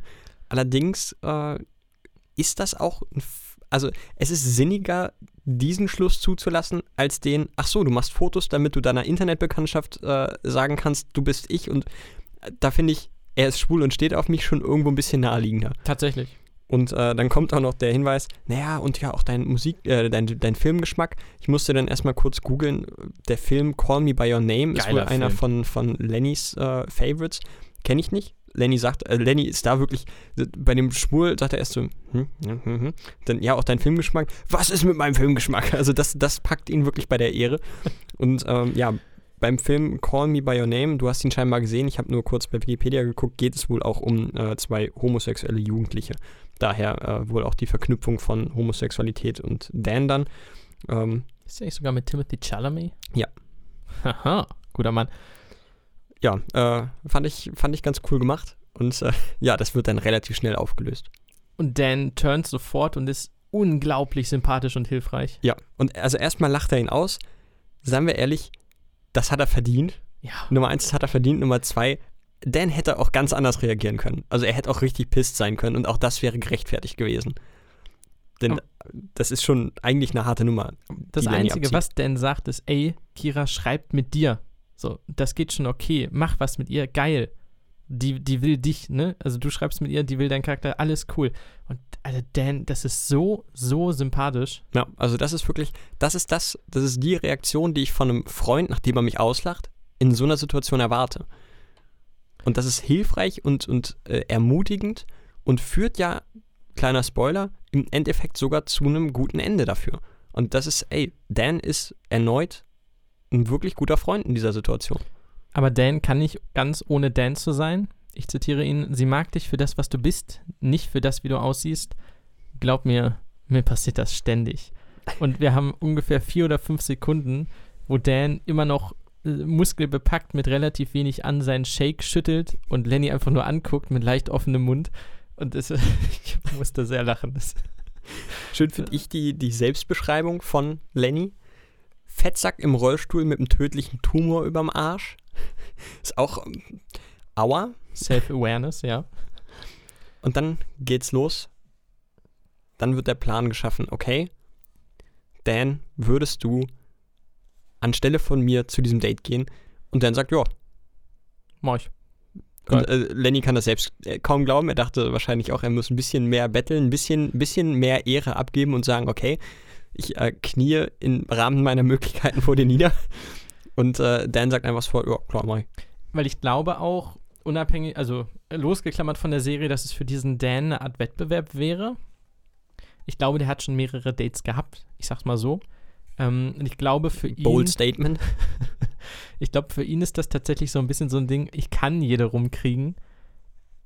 Das ist ein bisschen Challenge für ihn. Weiß ich nicht. Ich glaube, Ich ich, ich, ich, glaube, er hat mich zu sehr schon äh, mit seinem Character-Turn um den Finger gewickelt. Ich glaube, er versucht jetzt oder er will jetzt auch einfach äh, Lenny aus dieser Situation rauskriegen. Und es gibt ja diesen einfachen, in Anführungsstrichen, Ausweg für Lenny, der sagt, ey, es reicht mir mit ihr zu schreiben, mehr will ich gar nicht. Und äh, Dan, der sieht, okay, wenn wir diese ein, dieses eine Treffen, was ich mir auch eingebrockt habe, über die Bühne kriegen, dann kann es danach beim Schreiben bleiben und dann ist die Situation gegessen. So, und da, glaube ich, kann ich mir gut vorstellen, dass er, dass er auch einfach sagt, ja komm, dann machen wir das. Zwei Sachen. Ähm, zum einen, unglaublich sad von Lenny, dass er sagt, Schreiben reicht mir. Ja. Weil er, glaube ich, aus eigenem, aus eigener Sicht weiß, okay, ich sitze im Rollstuhl, ich kann nicht viel machen, ich bin in meiner Person nicht besonders geeignet für eine Beziehung, beziehungsweise wahrscheinlich nicht gut genug. Mir reicht es zu schreiben. Das ist, äh, das ist hart. Das trifft hart. Ja. Ähm, Nummer zwei, ich mag sowas gar nicht. Verwechslungskomödienkram, das ist wie so ein Minifilm jetzt, zehn Minuten. Ich auch nicht, deswegen bin ich unglaublich froh, dass sie das, was sie ja auch schon wirklich über zwei, drei Folgen vorher in der ersten Staffel aufgebaut haben, jetzt beenden. Dass das gar nicht so elendig weitere. Ausläufer hat. Und ich ja. war ganz kurz so, okay, ziehen sie das über, über die Staffel wahrscheinlich? das, das wäre wirklich schlimm gewesen. Ich, Ich, hatte so nicht. schon Pickel. Also ich, wirklich, ich mag es nicht, das anzuschauen. Ich finde es unangenehm. Ich weiß, es geht schief, es geht nie gut, es kann nie gut gehen. Ähm, die Idee allein ist dumm und dieses Verwechslungsding und oh, und das ist jetzt aber wer anders. Ähm, sie lösen das ganz, ganz großartig und Ja. sehr schnell. Aber für den Moment war ich schon richtig, richtig abgefuckt kurz. Ja, also das ist auch, ich war jedes Mal wieder, also ich war sowieso schon in Staffel 1 jedes Mal abgefuckt, wenn ich gesehen habe, dass Lenny da wieder irgendwelche Bilder rumschickt. Ich war auch am Anfang der Folge abgefuckt, als Lenny schon wieder Bilder von, von Dan gemacht hat, um die da rumzuschicken. Ich bin einfach nur glücklich, dass sie das wirklich da schon Hälfte der Folge beenden und dann war es das Thema. Ähm, kurz deine Meinung: Bestes Spiel God of War, Unterschreibe ich. schlechtestes Spiel Fallout 76, Ja, kann man auch durchgehen lassen. Death Stranding Meisterwerk, Bullshit, Left Alive grauenhaft, kenne ich nicht. The Outer Worlds unfassbar, Sehr gut, ja. Anthem unglaublich schlecht. Richtig. So. Also wirklich gute Trefferquote nur bei Death Stranding. Da gehen die Meinungen auch wirklich durch, äh, auseinander. Das ist, äh, aber ich bin sowieso kein großer Kojima-Fan. Und äh, dieses ganze sehr äh, bedeutungsschwangere, verkopfte, das ist, äh, das ist nicht meins. Ich Das mag sind- Kojima nicht. Das sind die Sachen, die Lenny Dan zitiert, denn Dan ist Feuer und Flamme dabei und will auch in Character sein. Und Lenny gibt ihm noch ein paar Infos auf dem Weg zu Nerdkram, wo Dan völlig raus ist. Also der mag seine Proteinshakes und seine Fitnessgeräte, Gar aber keine Ahnung davon. Aber ich finde es schön, wie er, wie er es wirklich versucht, äh, auch reinzukriegen. Was ich da auch erneut schön finde, ist, dass sie wirklich, ja, dass sie ehrliche, wirkliche Games nehmen und es war zu der Zeit halt so, da kam God of War raus, da war es für die meisten Spiel des Jahres. Ist schön. Lenny und Dan sind im American Diner am Miss Pepper. Ähm, Nochmal richtig romantisch. Also wenn Date, dann Autobahnraststätte. Auf jeden Fall. Also grundsätzlich, Miss Pepper ist, eignet sich eigentlich für ein Date, aber Autobahnraststätte Rinteln, Rinseln Süd klingt jetzt nicht so einladend. Ähm, Gira bekommt den, den Scrubs-Entrance, wie ich es hier genannt habe. Den äh, Zach Braff und Donald Faison greifen den oft auf. Wenn bei Scrubs eine neue attraktive Frau reinkam, ist sie meistens durch diesen Korridor gegangen, hat noch Ventilator und extra Beleuchtung bekommen mit Slow-Mo. Den bekommt Kira auch und äh, zu Recht. Denn, also, sie nimmt, also wie sie die Sonnenbrille abnimmt, ist schon fast too much. So in Zeitlupe, huah, ähm, richtig erfrischend. Also sie sieht wahnsinnig gut aus für das, wie sie aussieht. Ne? Also, das ist jetzt nicht Standard Tussi, groß und blonde, lange Haare und so, sondern für diesen Charakter sieht sie so erfrischend und cool aus und irre sympathisch, also sehr nahbar gleich. Ja, das stimmt. Sie wirkt, wirkt ein bisschen weird auf den ersten Moment, aber nicht weird weird, sondern sympathisch weird. Auf jeden Fall. Ähm, und wir können jetzt schon spoilern im Sinne von dem, dass ihr alle wissen, wie die Folge ist, wenn ihr das hier hört. Kira weiß sofort, dass Dan Dan ist und Lenny Lenny und spielt das aber so geil und flirty aus. Also die hat auch ein bisschen Spaß daran, das auffliegen zu lassen. Und hat offensichtlich ordentlich was im Kopf, wenn sie das so spontan mal eben äh, gemacht kriegt. Also der Dialog Dan, ne? Dan als, als Date-Champion, als Flirt-Meister, sitzt da schon ganz cool, eine Hand lässig nach hinten über die Lehne. Kira kommt, äh, was hast du heute gemacht? Ja, gezockt, ganz klar. Das ist so. Ah, cringe. Aber nicht bei Discord, oder? Na, muss ja nicht muss immer ja nicht sein. immer. oh, nee. Was hast du denn gespielt? Ja, auf jeden Fall nicht God of War. Es ist äh, verbuggt bis zum geht nicht mehr. Oh nein, er Und- verwechselt die Spiele. Was er da anschließt. Also, ne, total verbackt. Kann ich hier was zu trinken bestellen? Muss ich da einen Tisch haben? Und geht sofort weg. Lenny ist währenddessen reingerollt. Kira hat schon vielsagende Seitenblicke auf ihn geworfen. Absolut. Äh, bei Kira muss man noch erwähnen, sie hat ein Tattoo im Nacken, eines On- oder eines Power-Buttons. Ich bin ein großer Freund von, von Tattoos, bin auch ebenfalls großer Freund von Nerd-Tattoos, aber das ist irgendwie nicht so mein Geschmack. Nee, ist ein bisschen dumm. Sieht nicht schön aus. Aber pff, ja, jedem das seine. Äh, Kira hat ganz kurze Haare, wie gesagt, Ohrringe. Sieht so ein bisschen alternativ aus, ziemlich cool, alternative Klamotten. Ähm, Im Nerdtum auf jeden Fall ziemlich, ziemlich cool. Und wie gesagt, Dan blamiert sich bis auf die Knochen. Also Kira nutzt das gnadenlos aus, dass sie weiß, dass Dan nicht Lenny ist und andersrum. Was ich total, wieder total niedlich finde, ähm, sie küsst Dan kurz und er geht weg und will, ich glaube, Getränke bestellen und geht an Lenny vorbei und guckt ihn wirklich mehr oder minder verzweifelt an, sagt so, die Frauen reagieren so auf mich, was soll ich jetzt abbrechen? Wie er wirklich, wie er sich schlecht fühlt und ihm sofort sagt, ey, wenn, wenn du willst, können wir es jetzt abbrechen, ich gehe jetzt einfach, das, ne? Und ach, das, es ist schon wieder so liebenswürdig. Dan, der das überhaupt nicht wollte und der einfach sich schon entschuldigt, zwei Sekunden nachdem er den Kuss bekommen hat und sagt, ja, sorry, ey, so reagieren Frauen auf mich, es tut mir leid, ich wollte das auch nicht, aber wenn du willst, können wir jetzt abbrechen. Es ist so lieb. Weil es auch in seinem Selbstverständnis ist. Also ich glaube, Dan ist geil, aber ich glaube, Dan ist in dem Selbstverständnis, dass Frauen das tatsächlich tun, weil er so cool aussieht. Ähm, ich mag es, dass Dan im Grunde, wo wir vorher dachten, okay, Lenny kann das nicht machen, ne? Lenny ist out of place, Lenny, das geht gar nicht, wie soll der das schaffen? Dan ist der Einzige, der komplett out of place ist. Also der ja. Einzige, der gar nicht reinpasst, ist Dan, der vorher noch Flirt-Weltmeister war und Date-Champion. Ähm, der ist, also der ist so drüber und durch, dass Kira ihn nochmal zurückpfeift und Dan vorher so ein bisschen Richtung Macho auf dem, also auf dem, auf dem Absatz kehrt er um und geht zurück zu Kira, die noch sagt, ich bin Kiba. also du merkst auch, Kira ist niemand, der sich jetzt irgendwie hier über den Tisch ziehen lässt. So. Nee, die ist, äh, die sagt an, die was Sache Zack. ist. Ähm. Und ich bin froh, dass sie nicht auf den Kopf gefallen ist und dass die Autoren das auch mit aufgegriffen haben. Ich habe in der ersten Staffel, in der Besprechung der ersten Staffel schon gesagt, dass es gerade für eine Kira eigentlich ein leichtes ist, einfach mal kurz Google Reverse einzusetzen. Sie hat nicht die äh, umgekehrte Bildersuche eingesetzt, sie hat einfach klassisches Google genommen und hat Lenny Rinseln eingegeben. Ja, und da kam er halt raus. ja, das war jetzt nicht, also das war jetzt kein Meisterwerk. Dafür ja. musste jetzt kein äh, Hacker-Pro sein. Ja, sinnig und äh, Lenny sitzt hinten im Diner Schön. und schaut sich das an und Kira geht halt einfach hin und sagt so, können wir jetzt mit dem richtigen Date anfangen oder? Sag mal schön. Es ist so unglaublich direkt, dass ich nicht glaube, dass es im realen Leben jemand tun würde, außer jemand ist richtig, richtig cool. Ich liebe die Szene. Ja. Ähm, Kira ist sofort Boss, Kira ist cool, Kira ist irre sympathisch und geht zu dem bitterlich überforderten Lenny, der noch versucht, irgendeine so Speisekarte vor sein Gesicht zu halten und dabei versagt. Äh, und ihn einfach, ey, können wir jetzt mit dem richtigen Date anfangen? Ne? Ich weiß schon, dass du Lenny bist. Ich habe gegoogelt. Mach mal.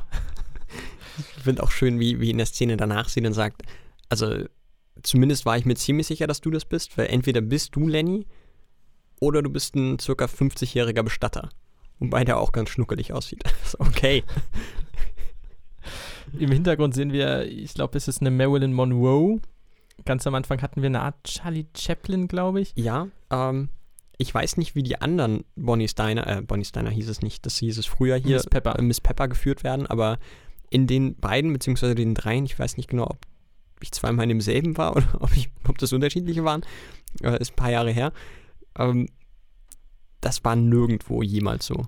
Hätte ich jetzt auch nicht gedacht. Das wirkt ein bisschen over the top für die Atmosphäre. Klar, cool. Ist halt auch immer noch eine Autobahnrast. Also es ist ja. schon, es hat schon ein bisschen was Besonderes und äh, grundsätzlich viele viel von dem, was da an Essen produziert wird, ist nicht schlecht. Aber das ist, glaube ich, ein bisschen viel des Guten. Lenny und Kira reden im Anschluss sehr angeregt. Ähm, Dan sitzt da, irre sympathisch, ich kann es zum 800. Mal sagen. Hat die beiden verkuppelt, hält sich sofort zurück, äh, macht noch ein paar Witze, aber auch auf niemandes Kosten, sondern alle Witze dienen quasi dazu, Lenny noch mal mehr over zu bringen und Lenny noch cooler zu machen bei Kira. Also alles, was er macht, ist wirklich, wirklich selbstlos. Ähm, verzieht sich dann zu McFit und weil die Zeit reicht, war Piano. War Piano übrigens inzwischen in Hand von einem Hildesheimer. Hey, hi. Ja, war Piano war echt noch nie so meins. Ne, geht. Hatten wir aber, glaube ich, schon mal, ne? Sehr kleine Lasagnen immer, ja. Ähm, Dan, Dan ist ein cooler Typ. Und bei, bei Lenny und Kira klickt's. Aber sowas von. Die reden dann über irgendwelche, ich weiß es nicht mal, Programmiersachen. Also das habe auch ich phasenweise nicht verstanden. Nerd Talk, der aber bei den beiden funktioniert bis zum geht nicht mehr. Ich habe auch nicht verstanden, äh, diese VI-Geschichte. Ist das eine Virtual Identity oder Programmierding, glaube ich. Nicht wirklich verstanden. Keine Ahnung. Ähm, Dan geht, klopft noch Lenny auf die Schulter, ich hol dich dann ab, ne? Also, das ist einfach ein cooler Typ. Ohne Scheiß, der Typ ist so sympathisch. Ich, also, irgendwas muss in dieser Zwischenzeit, zwischen Staffel 1 und 2 passiert sein. Er war ja vorher auch kein, kein Riesenarsch. Er war halt ein bisschen hochnäsig, manchmal ein bisschen arschig, aber so unfassbar lieb, wie er jetzt ist, war er nicht mal ansatzweise. Es ist keine 180-Grad-Wendung, vielleicht eine 100, 165 Grad. 165 Grad, aber ich war selten so einverstanden mit so einem Turn. Absolut. Liebe also er Dan. ist der, also da, wahrscheinlich auch dadurch, dass wir den Vater von Mo noch nicht gesehen haben und Gerda nur einmal kurz, ist er der absolute Sympathieträger in dieser Folge. Und es gibt später noch eine Szene, die ich ihm auch hoch anrechne. Wunderbar. Ähm, tja. Ja, okay, dann sind wir da. Ähm, es ist, glaube ich, die, die least favorite Scene von mir. Würde ich mitgehen. Außer, also, wir befinden uns jetzt vor Lisas Haus. Genau, Mo Ja. wird ausgeladen von dem äh, Back to the Future Tesla, Flügeltür geht auf. Er wird von einem holländischen Tesla irgendwo in, in, in Rinseln rausgelassen. Sehr diskret, sehr unauffällig mit einem großen Alukoffer. Eine alte Oma beobachtet ihn nur mit dem Rollator und einer Zigarette. Ich möchte mal kurz auf die Dummheit dieser Aktion von Martin hinweisen. Es ist auch in Martens Interesse, dass Mo nicht auffliegt. Warum sagt er ihm nicht kurz, dass er diesen scheiß Koffer damit hat, damit er sich während der Fahrt schon überlegen kann, wie er den verstaut? Einfach so, ja, hier hast du übrigens noch, nimmer, ich fahre doch nie umsonst. Ja, das hättest du auch vorher erwähnen können. Ist nicht so, als wärst du in deinem autonomen Auto so unfassbar konzentriert auf die Fahrt gewesen. Vorher Creepy Martin noch ähm, erwähnt zu Mo, ey, ist das hier nicht die Gegend von deiner Freundin? Ja, nein. Nein, nein, nein, nein. Hm. Ähm, ist wirklich gruselig. Ja. Also allein so diese, diese Erwähnung, okay, ich bring dich zu irgendeinem Ort und sag dann von mir aus, hui, ist das nicht die Wohngegend von deiner Freundin? Von wegen, ich weiß alles über dich, ich weiß, wo du wohnst, wo deine Bekannten Geliebten wohnen. Ich bin mir dessen sehr bewusst. Ist nicht schön. Gar nicht. Vor allen Dingen nicht von einem Martin. Ach, Martin. Ähm, Was hat Mo für einen fucking großen Rucksack, bitte? Dass ein so ein nicht unbedingt kleiner Koffer da reinpasst. Vor allem, da kann ja vorher nichts drin gewesen sein. Das kommt noch dazu. Also, was ist das für ein Rucksack? Jetzt kann man wieder sagen, Lisa hat die Drogen eh schon gesehen, aber das haben wir ja schon gestrichen. Von Genau. daher äh, versteckt er den Koffer. Weiß nicht, kann er nicht einfach sagen, da ist Technikzeug drin? Also, ja. wenn er das runterspielt, glaube ich nicht, dass Lisa jetzt so neugierig ist und da reinschaut. ja, kommt drauf an. Also, Lisa ist ja zumindest Gamerin. Sie ist jetzt dementsprechend, zumindest würde ich das äh, so vermuten, der Technik nicht komplett abgeneigt. Ja, aber kam Items-Kram. Also, ich glaube, es hätte Möglichkeiten gegeben, nicht komplett in Panik auszubrechen, wie Mo es tut. Der versucht, das Ding noch irgendwie unter die Hecke zu werfen, scheitert aber, weil Aber er in der Schlaufe steht. Aber auch selten dämlich, Kollege, warum klingelst du denn erst und überlegst dir dann, dass das weg soll? Mach's doch andersrum, dann hättest du mehr Zeit gehabt. Ich muss nochmal ganz kurz sagen, äh, die Szene, wo er vor der Oma wegläuft, wie ungelenk er da abhaut, hat mich tierisch zum Lachen gebracht. Also das war wieder, wieder diese typische Maximilian Mund-Komik. Dieses ungelenke Laufen äh, passt perfekt zu seinem Charakter. Das fand ich super witzig. Genauso ein bisschen wie äh, in Staffel 1, Folge 6 der Gesichtsausdruck, nachdem er Dan von Buba erzählt. Dieses gequälte Grinsen, das ist, äh, das hat mich wieder gekriegt. Vor allem Fand in dem super Fall, witzig. die Oma steht gegenüber und er muss nur einmal über die Straße. Du kannst davon ausgehen, dass die Oma seinen Weg bis zur Haustür einsehen kann. Also sie kann ihn die ganze Zeit dabei beobachten. Er muss ja nicht drei Kilometer laufen. Nee, ich glaube nicht, dass er, er hat Martin in die andere Straße gelockt, nur in die, in die Gegend. Ich glaube, er musste schon noch ein bisschen weiterlaufen. Okay, das wird so nicht gezeigt. Ich dachte, er müsste nur über die Straße. Dann Nee, hätte so noch hab- weniger so, so habe gemacht. ich das verstanden zumindest. Äh, Lisas Vater und ihre, äh, seine heiße Flamme machen die Tür auf. Die über, also, no offense, aber mein Geschmack ist das nicht mein Frauengeschmack. Sieht aber genauso aus wie von einem äh, sexuell unterforderten Unternehmer. In der Midlife-Crisis. Genau, Ja. was man sich da anlachen würde. Ganz, ganz unangenehm und ekelhaft, wie er schon so anschmiegend an seine neue Flamme die Tür öffnet mit offenem Hemd und oh, schlimm. Hätte ich ungern, dass mir so jemand die Tür aufmacht. Es wird noch unangenehmer, denn Lisa möchte unbedingt, dass sie und Mo, sie hat den Chatverlauf gesehen von ihrem Vater mit dieser heißen Flamme, der recht äh, sexuell Anzüglich? aufgeladen ist, ja. Ja. Äh, den möchte sie unbedingt nachspielen. Warum?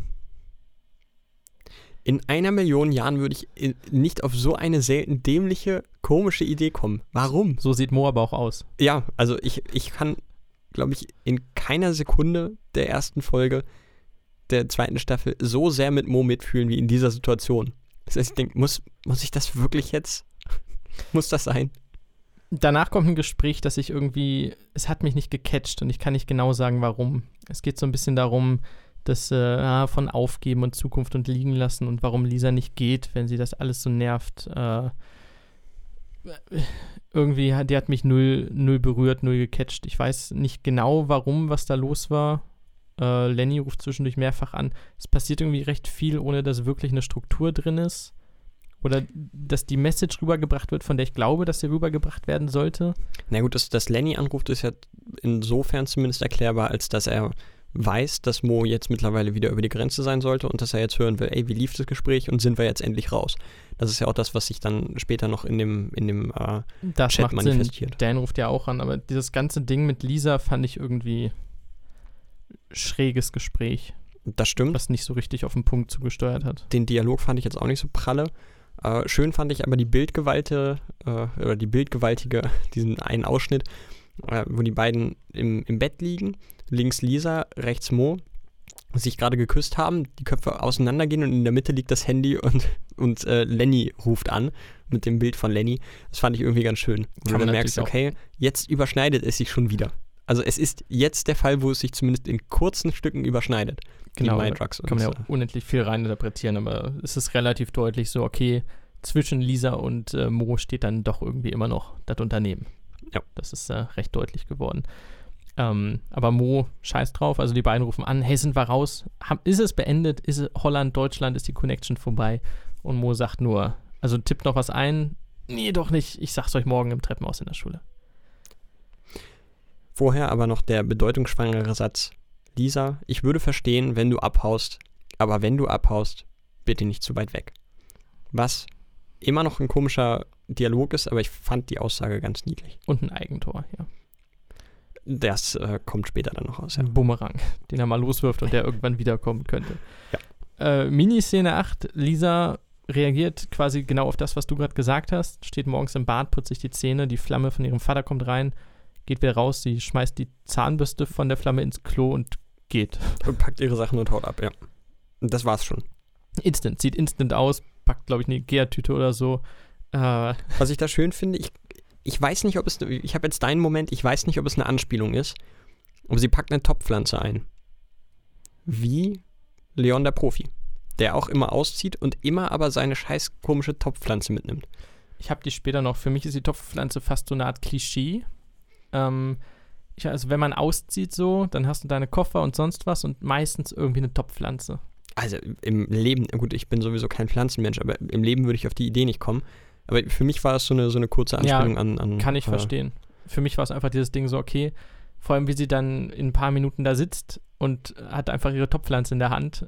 Das ist so das ultimative Zeichen, okay, die ist ausgezogen. So, die kann alles mitnehmen, Koffer, sonst was, aber mit Topfpflanze, da ist sie ausgezogen. Das ist so der, der letzte Schritt.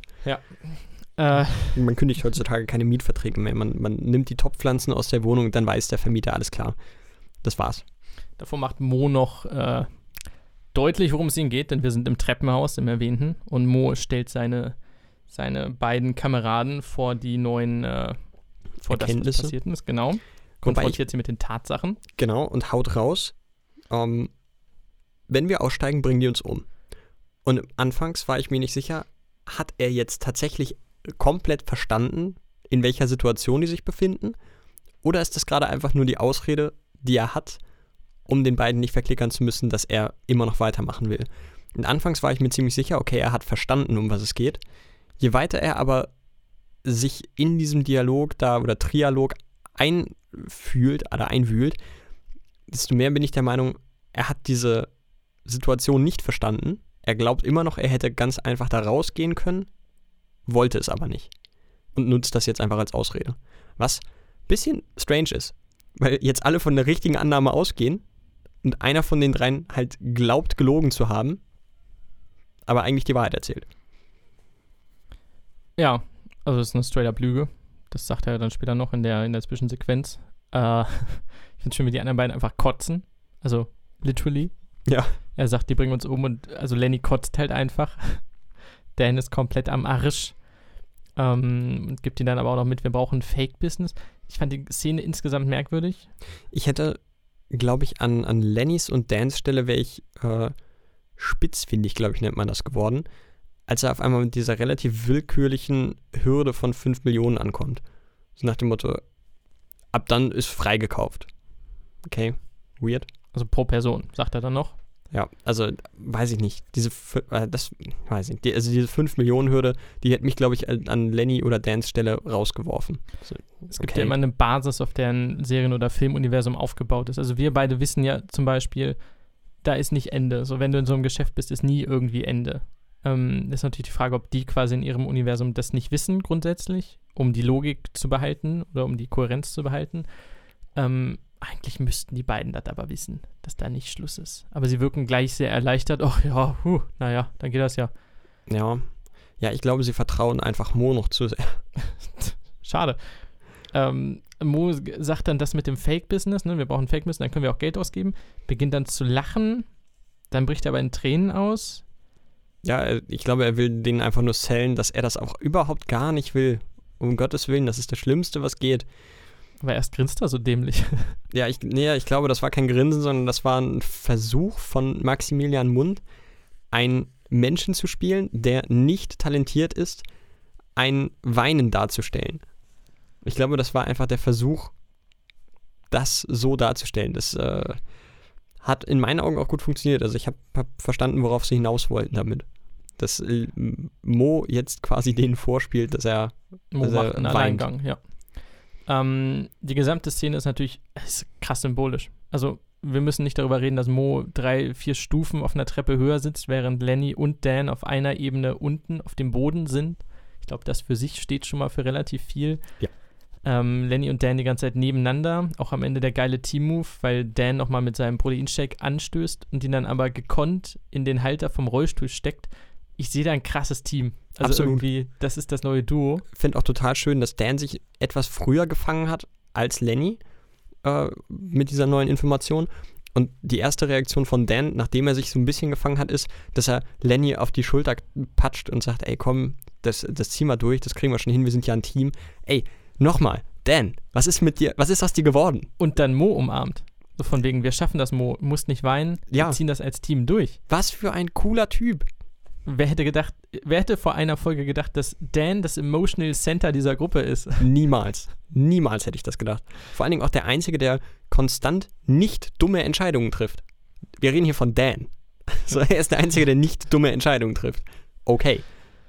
Ähm, ja, und Mo läuft weg. Also, das ist, glaube ich, recht klar, was wir haben. Also, wie gesagt, wir haben Dan und wir haben Lenny, die zurückbleiben. Ganz unten, Mo läuft die Treppe hoch und weg, weil er einen Anruf bekommt den aber nicht annimmt, aber zumindest scheint der wahlweise von seiner Schwester oder von Lisa gekommen zu sein. Ja, ich glaube, ich, also ich habe jetzt angenommen, dass der von Lisa kam, aber es kann natürlich auch die Schwester sein. Wobei ich glaube, beiden. wahrscheinlich eher Lisa, denn bei der Schwester würde er nicht so schnell reagieren. Macht Sinn, ja. Oder, ähm, was mir gerade einfällt, das ist das Tracking-Signal. Ah, das macht ja. viel mehr Sinn, weil sonst würde es ja, das muss ja ausschlagen. Ja, Denn Lisa natürlich. ist, wie wir gleich wissen, an seinem Haus am Headquarter von MyDrugs. Ähm, und das haben wir ja am Anfang angekündigt. Das ist das Tracking-Signal. Das ist der, der, der Alarm. Okay, Lisa nähert sich dem Headquarters und kann das mit den Drogen entdecken. Wobei sie die in der letzten Folge schon entdeckt hat, aber das haben wir wieder vergessen.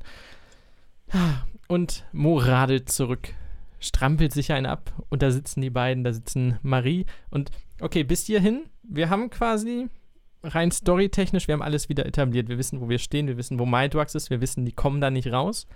Es ist jetzt natürlich keine unendlich spannende Handlung, wenn bei allen die Beziehungen mehr oder weniger funktionieren und wenn sie einfach Drogen verpacken, Drogen verschicken, Drogen verpacken, Drogen verschicken. das gibt jetzt nicht die Hammer-Serie. Deswegen fehlt noch so dieser Plotpoint, der Anstoß. Was passiert in den nächsten fünf Folgen? Wo sind Sachen, wo kann es Konflikte geben? Wo kann irgendwas passieren? Und das bekommen wir jetzt in ungefähr 50 Sekunden, aber sowas von in die Fresse gebraten. Oh ja. Schön, schön finde ich, dass wir auch lernen, dass die Mutter von Buba scheinbar auch noch auf dem Pferdehof lebt. Also Nummer eins, Buba hat bei seiner Mutter gelebt, scheinbar. Zu, äh, klar. Ja, also Macht wundert Sinn. mich eigentlich jetzt erstmal gar nicht. Es wundert mich jetzt, dass ich nicht hinterfragt habe, dass Buba scheinbar selbstständig ist, weil, seien wir ehrlich, nein. Aber ja, das haben wir dann damit geklärt und die lebt auch. Die lebt da noch und die betreibt da weiterhin den Reiterhof. Und man geht bei Bubas Tod von einem Suizid aus. Genau. Wir wissen weiter nicht genau, was passiert ist. Das wurde letztes Mal Ende der ersten Staffel offen gelassen, ob er wirklich sich selber aus Versehen in den Kopf geschossen hat, ob jemand anders hm, Ereignisse subjektiv erzählt, wissen wir nicht. Wir wissen jetzt aber, dass Marie, die Schwester von Mo, Reitstunden nimmt. Und zwar auf dem Hof, wo sich neulich der Verrückte erschossen hat. weiß jetzt nicht, ob ich da meine Tochter hinschicken würde, wenn das so ein Image hat. Vielleicht würde ich dann doch nochmal einen anderen Reiterhof suchen. Wahrscheinlich, zumal, seien wir ehrlich, ist jetzt auch nicht der schönste Reiterhof. Nee, Also, also, ist schon eher angeschlossen abgewrackt. an eine richtig ranzige Pizzeria. Ja, das kommt nur dazu. Nee, also, weiß ich nicht. Da muss der Preis schon wirklich unschlagbar gut sein. Aber da haben wir gleich den ersten großen Plotpoint. Also Marie reitet jetzt auf dem Hof, wo Buba sich erschossen hat. Das einzige, also das große Problem bisher für Mightwax, die einzige Verbindung ist, wie gesagt, die Kamera hat sie aufgenommen, vielleicht, was auch immer passiert ist. Ähm, da ist es richtig außer Rand und Band geraten und das würden die wahrscheinlich gern vergessen und so ein bisschen abhaken, aber seine Schwester nimmt da jetzt Reitstunden, blöd für ihn.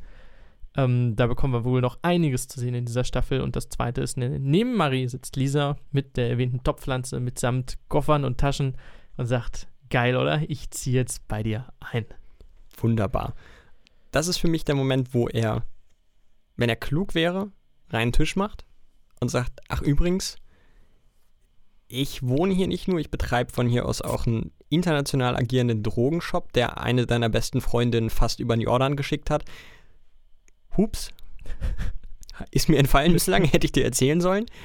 Würde er nicht tun, was die ganze Sache im Laufe der Staffel höchstwahrscheinlich noch schlimmer machen wird, als sie ohnehin schon ist. Das wird einen Konflikt geben.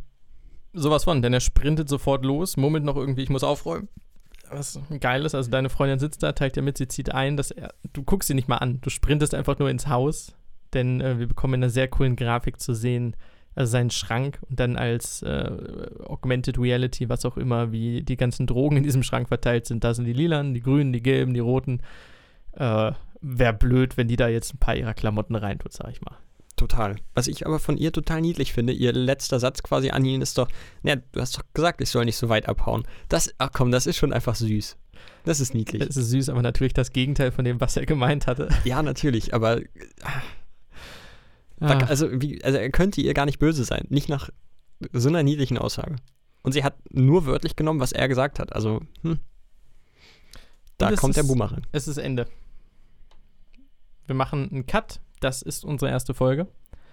Äh, die, die erste Folge der zweiten Staffel von How to Sell Drugs Online Fast. Wir haben neue Handlungsstränge. Wir haben andere, die abgebrochen wurden.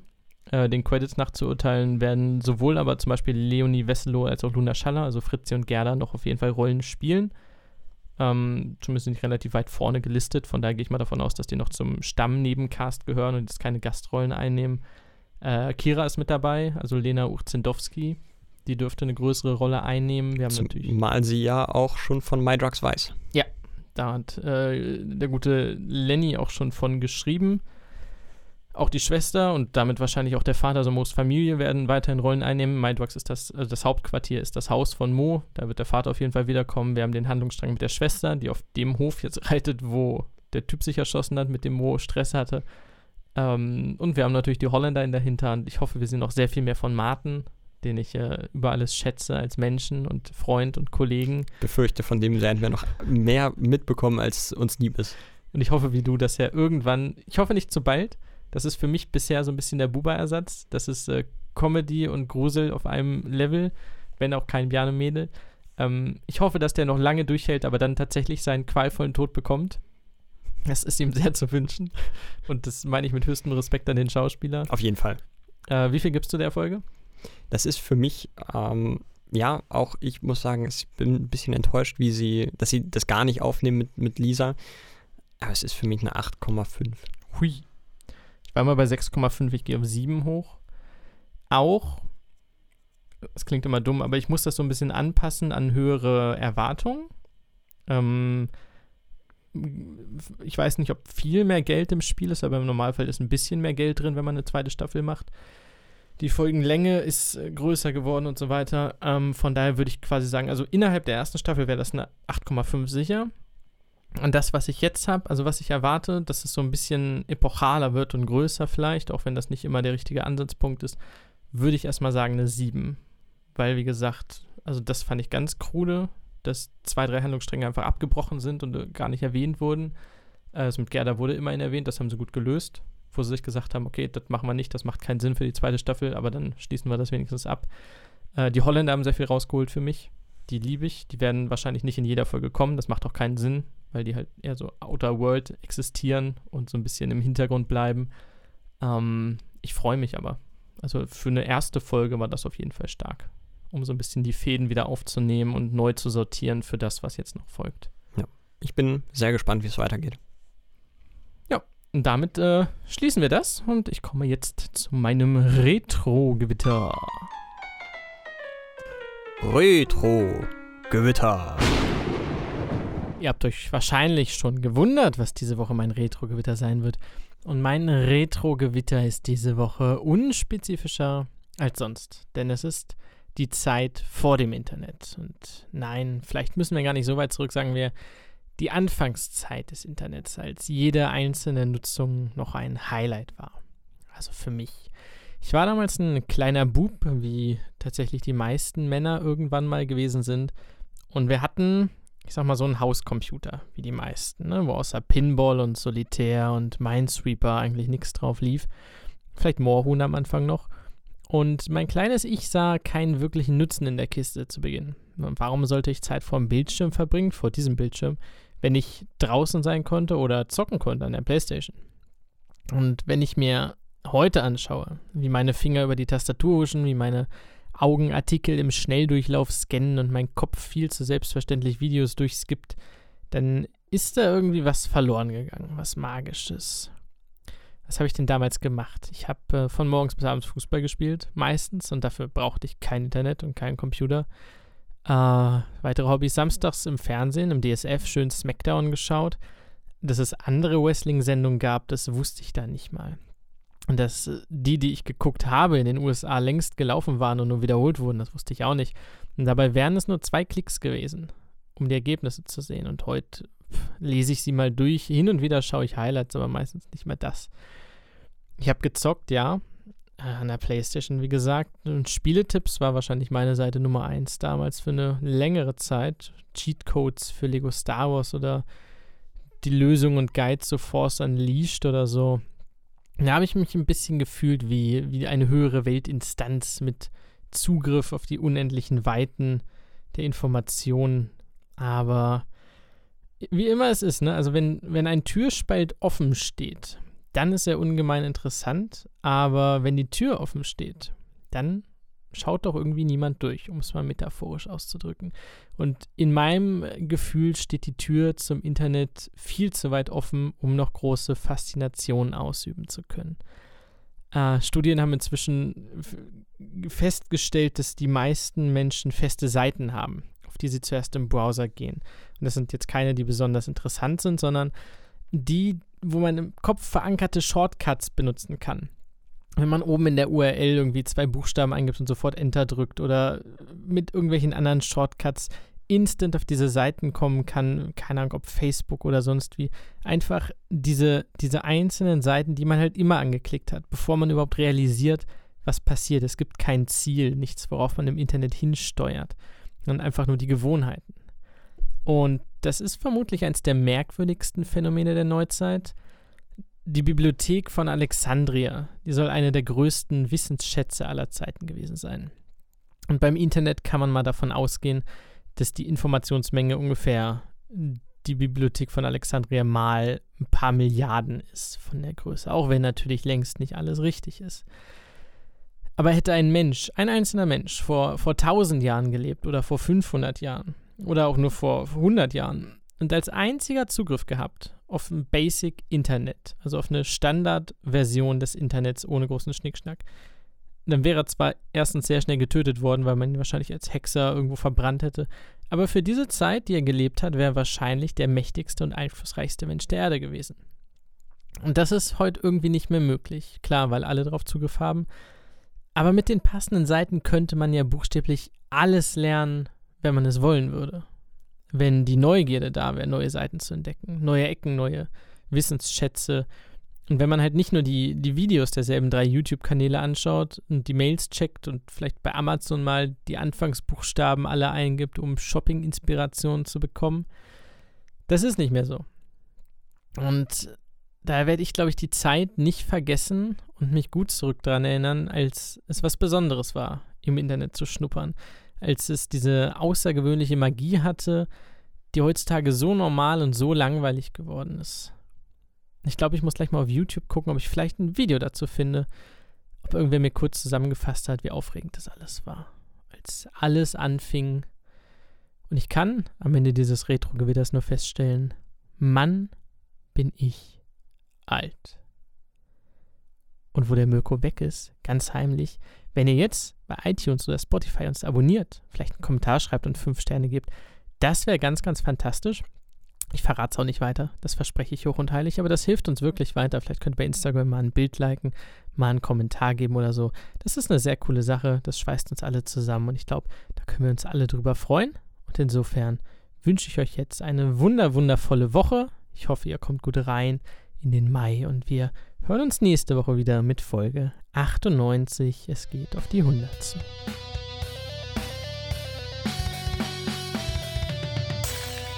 Steinwurf im Glashaus.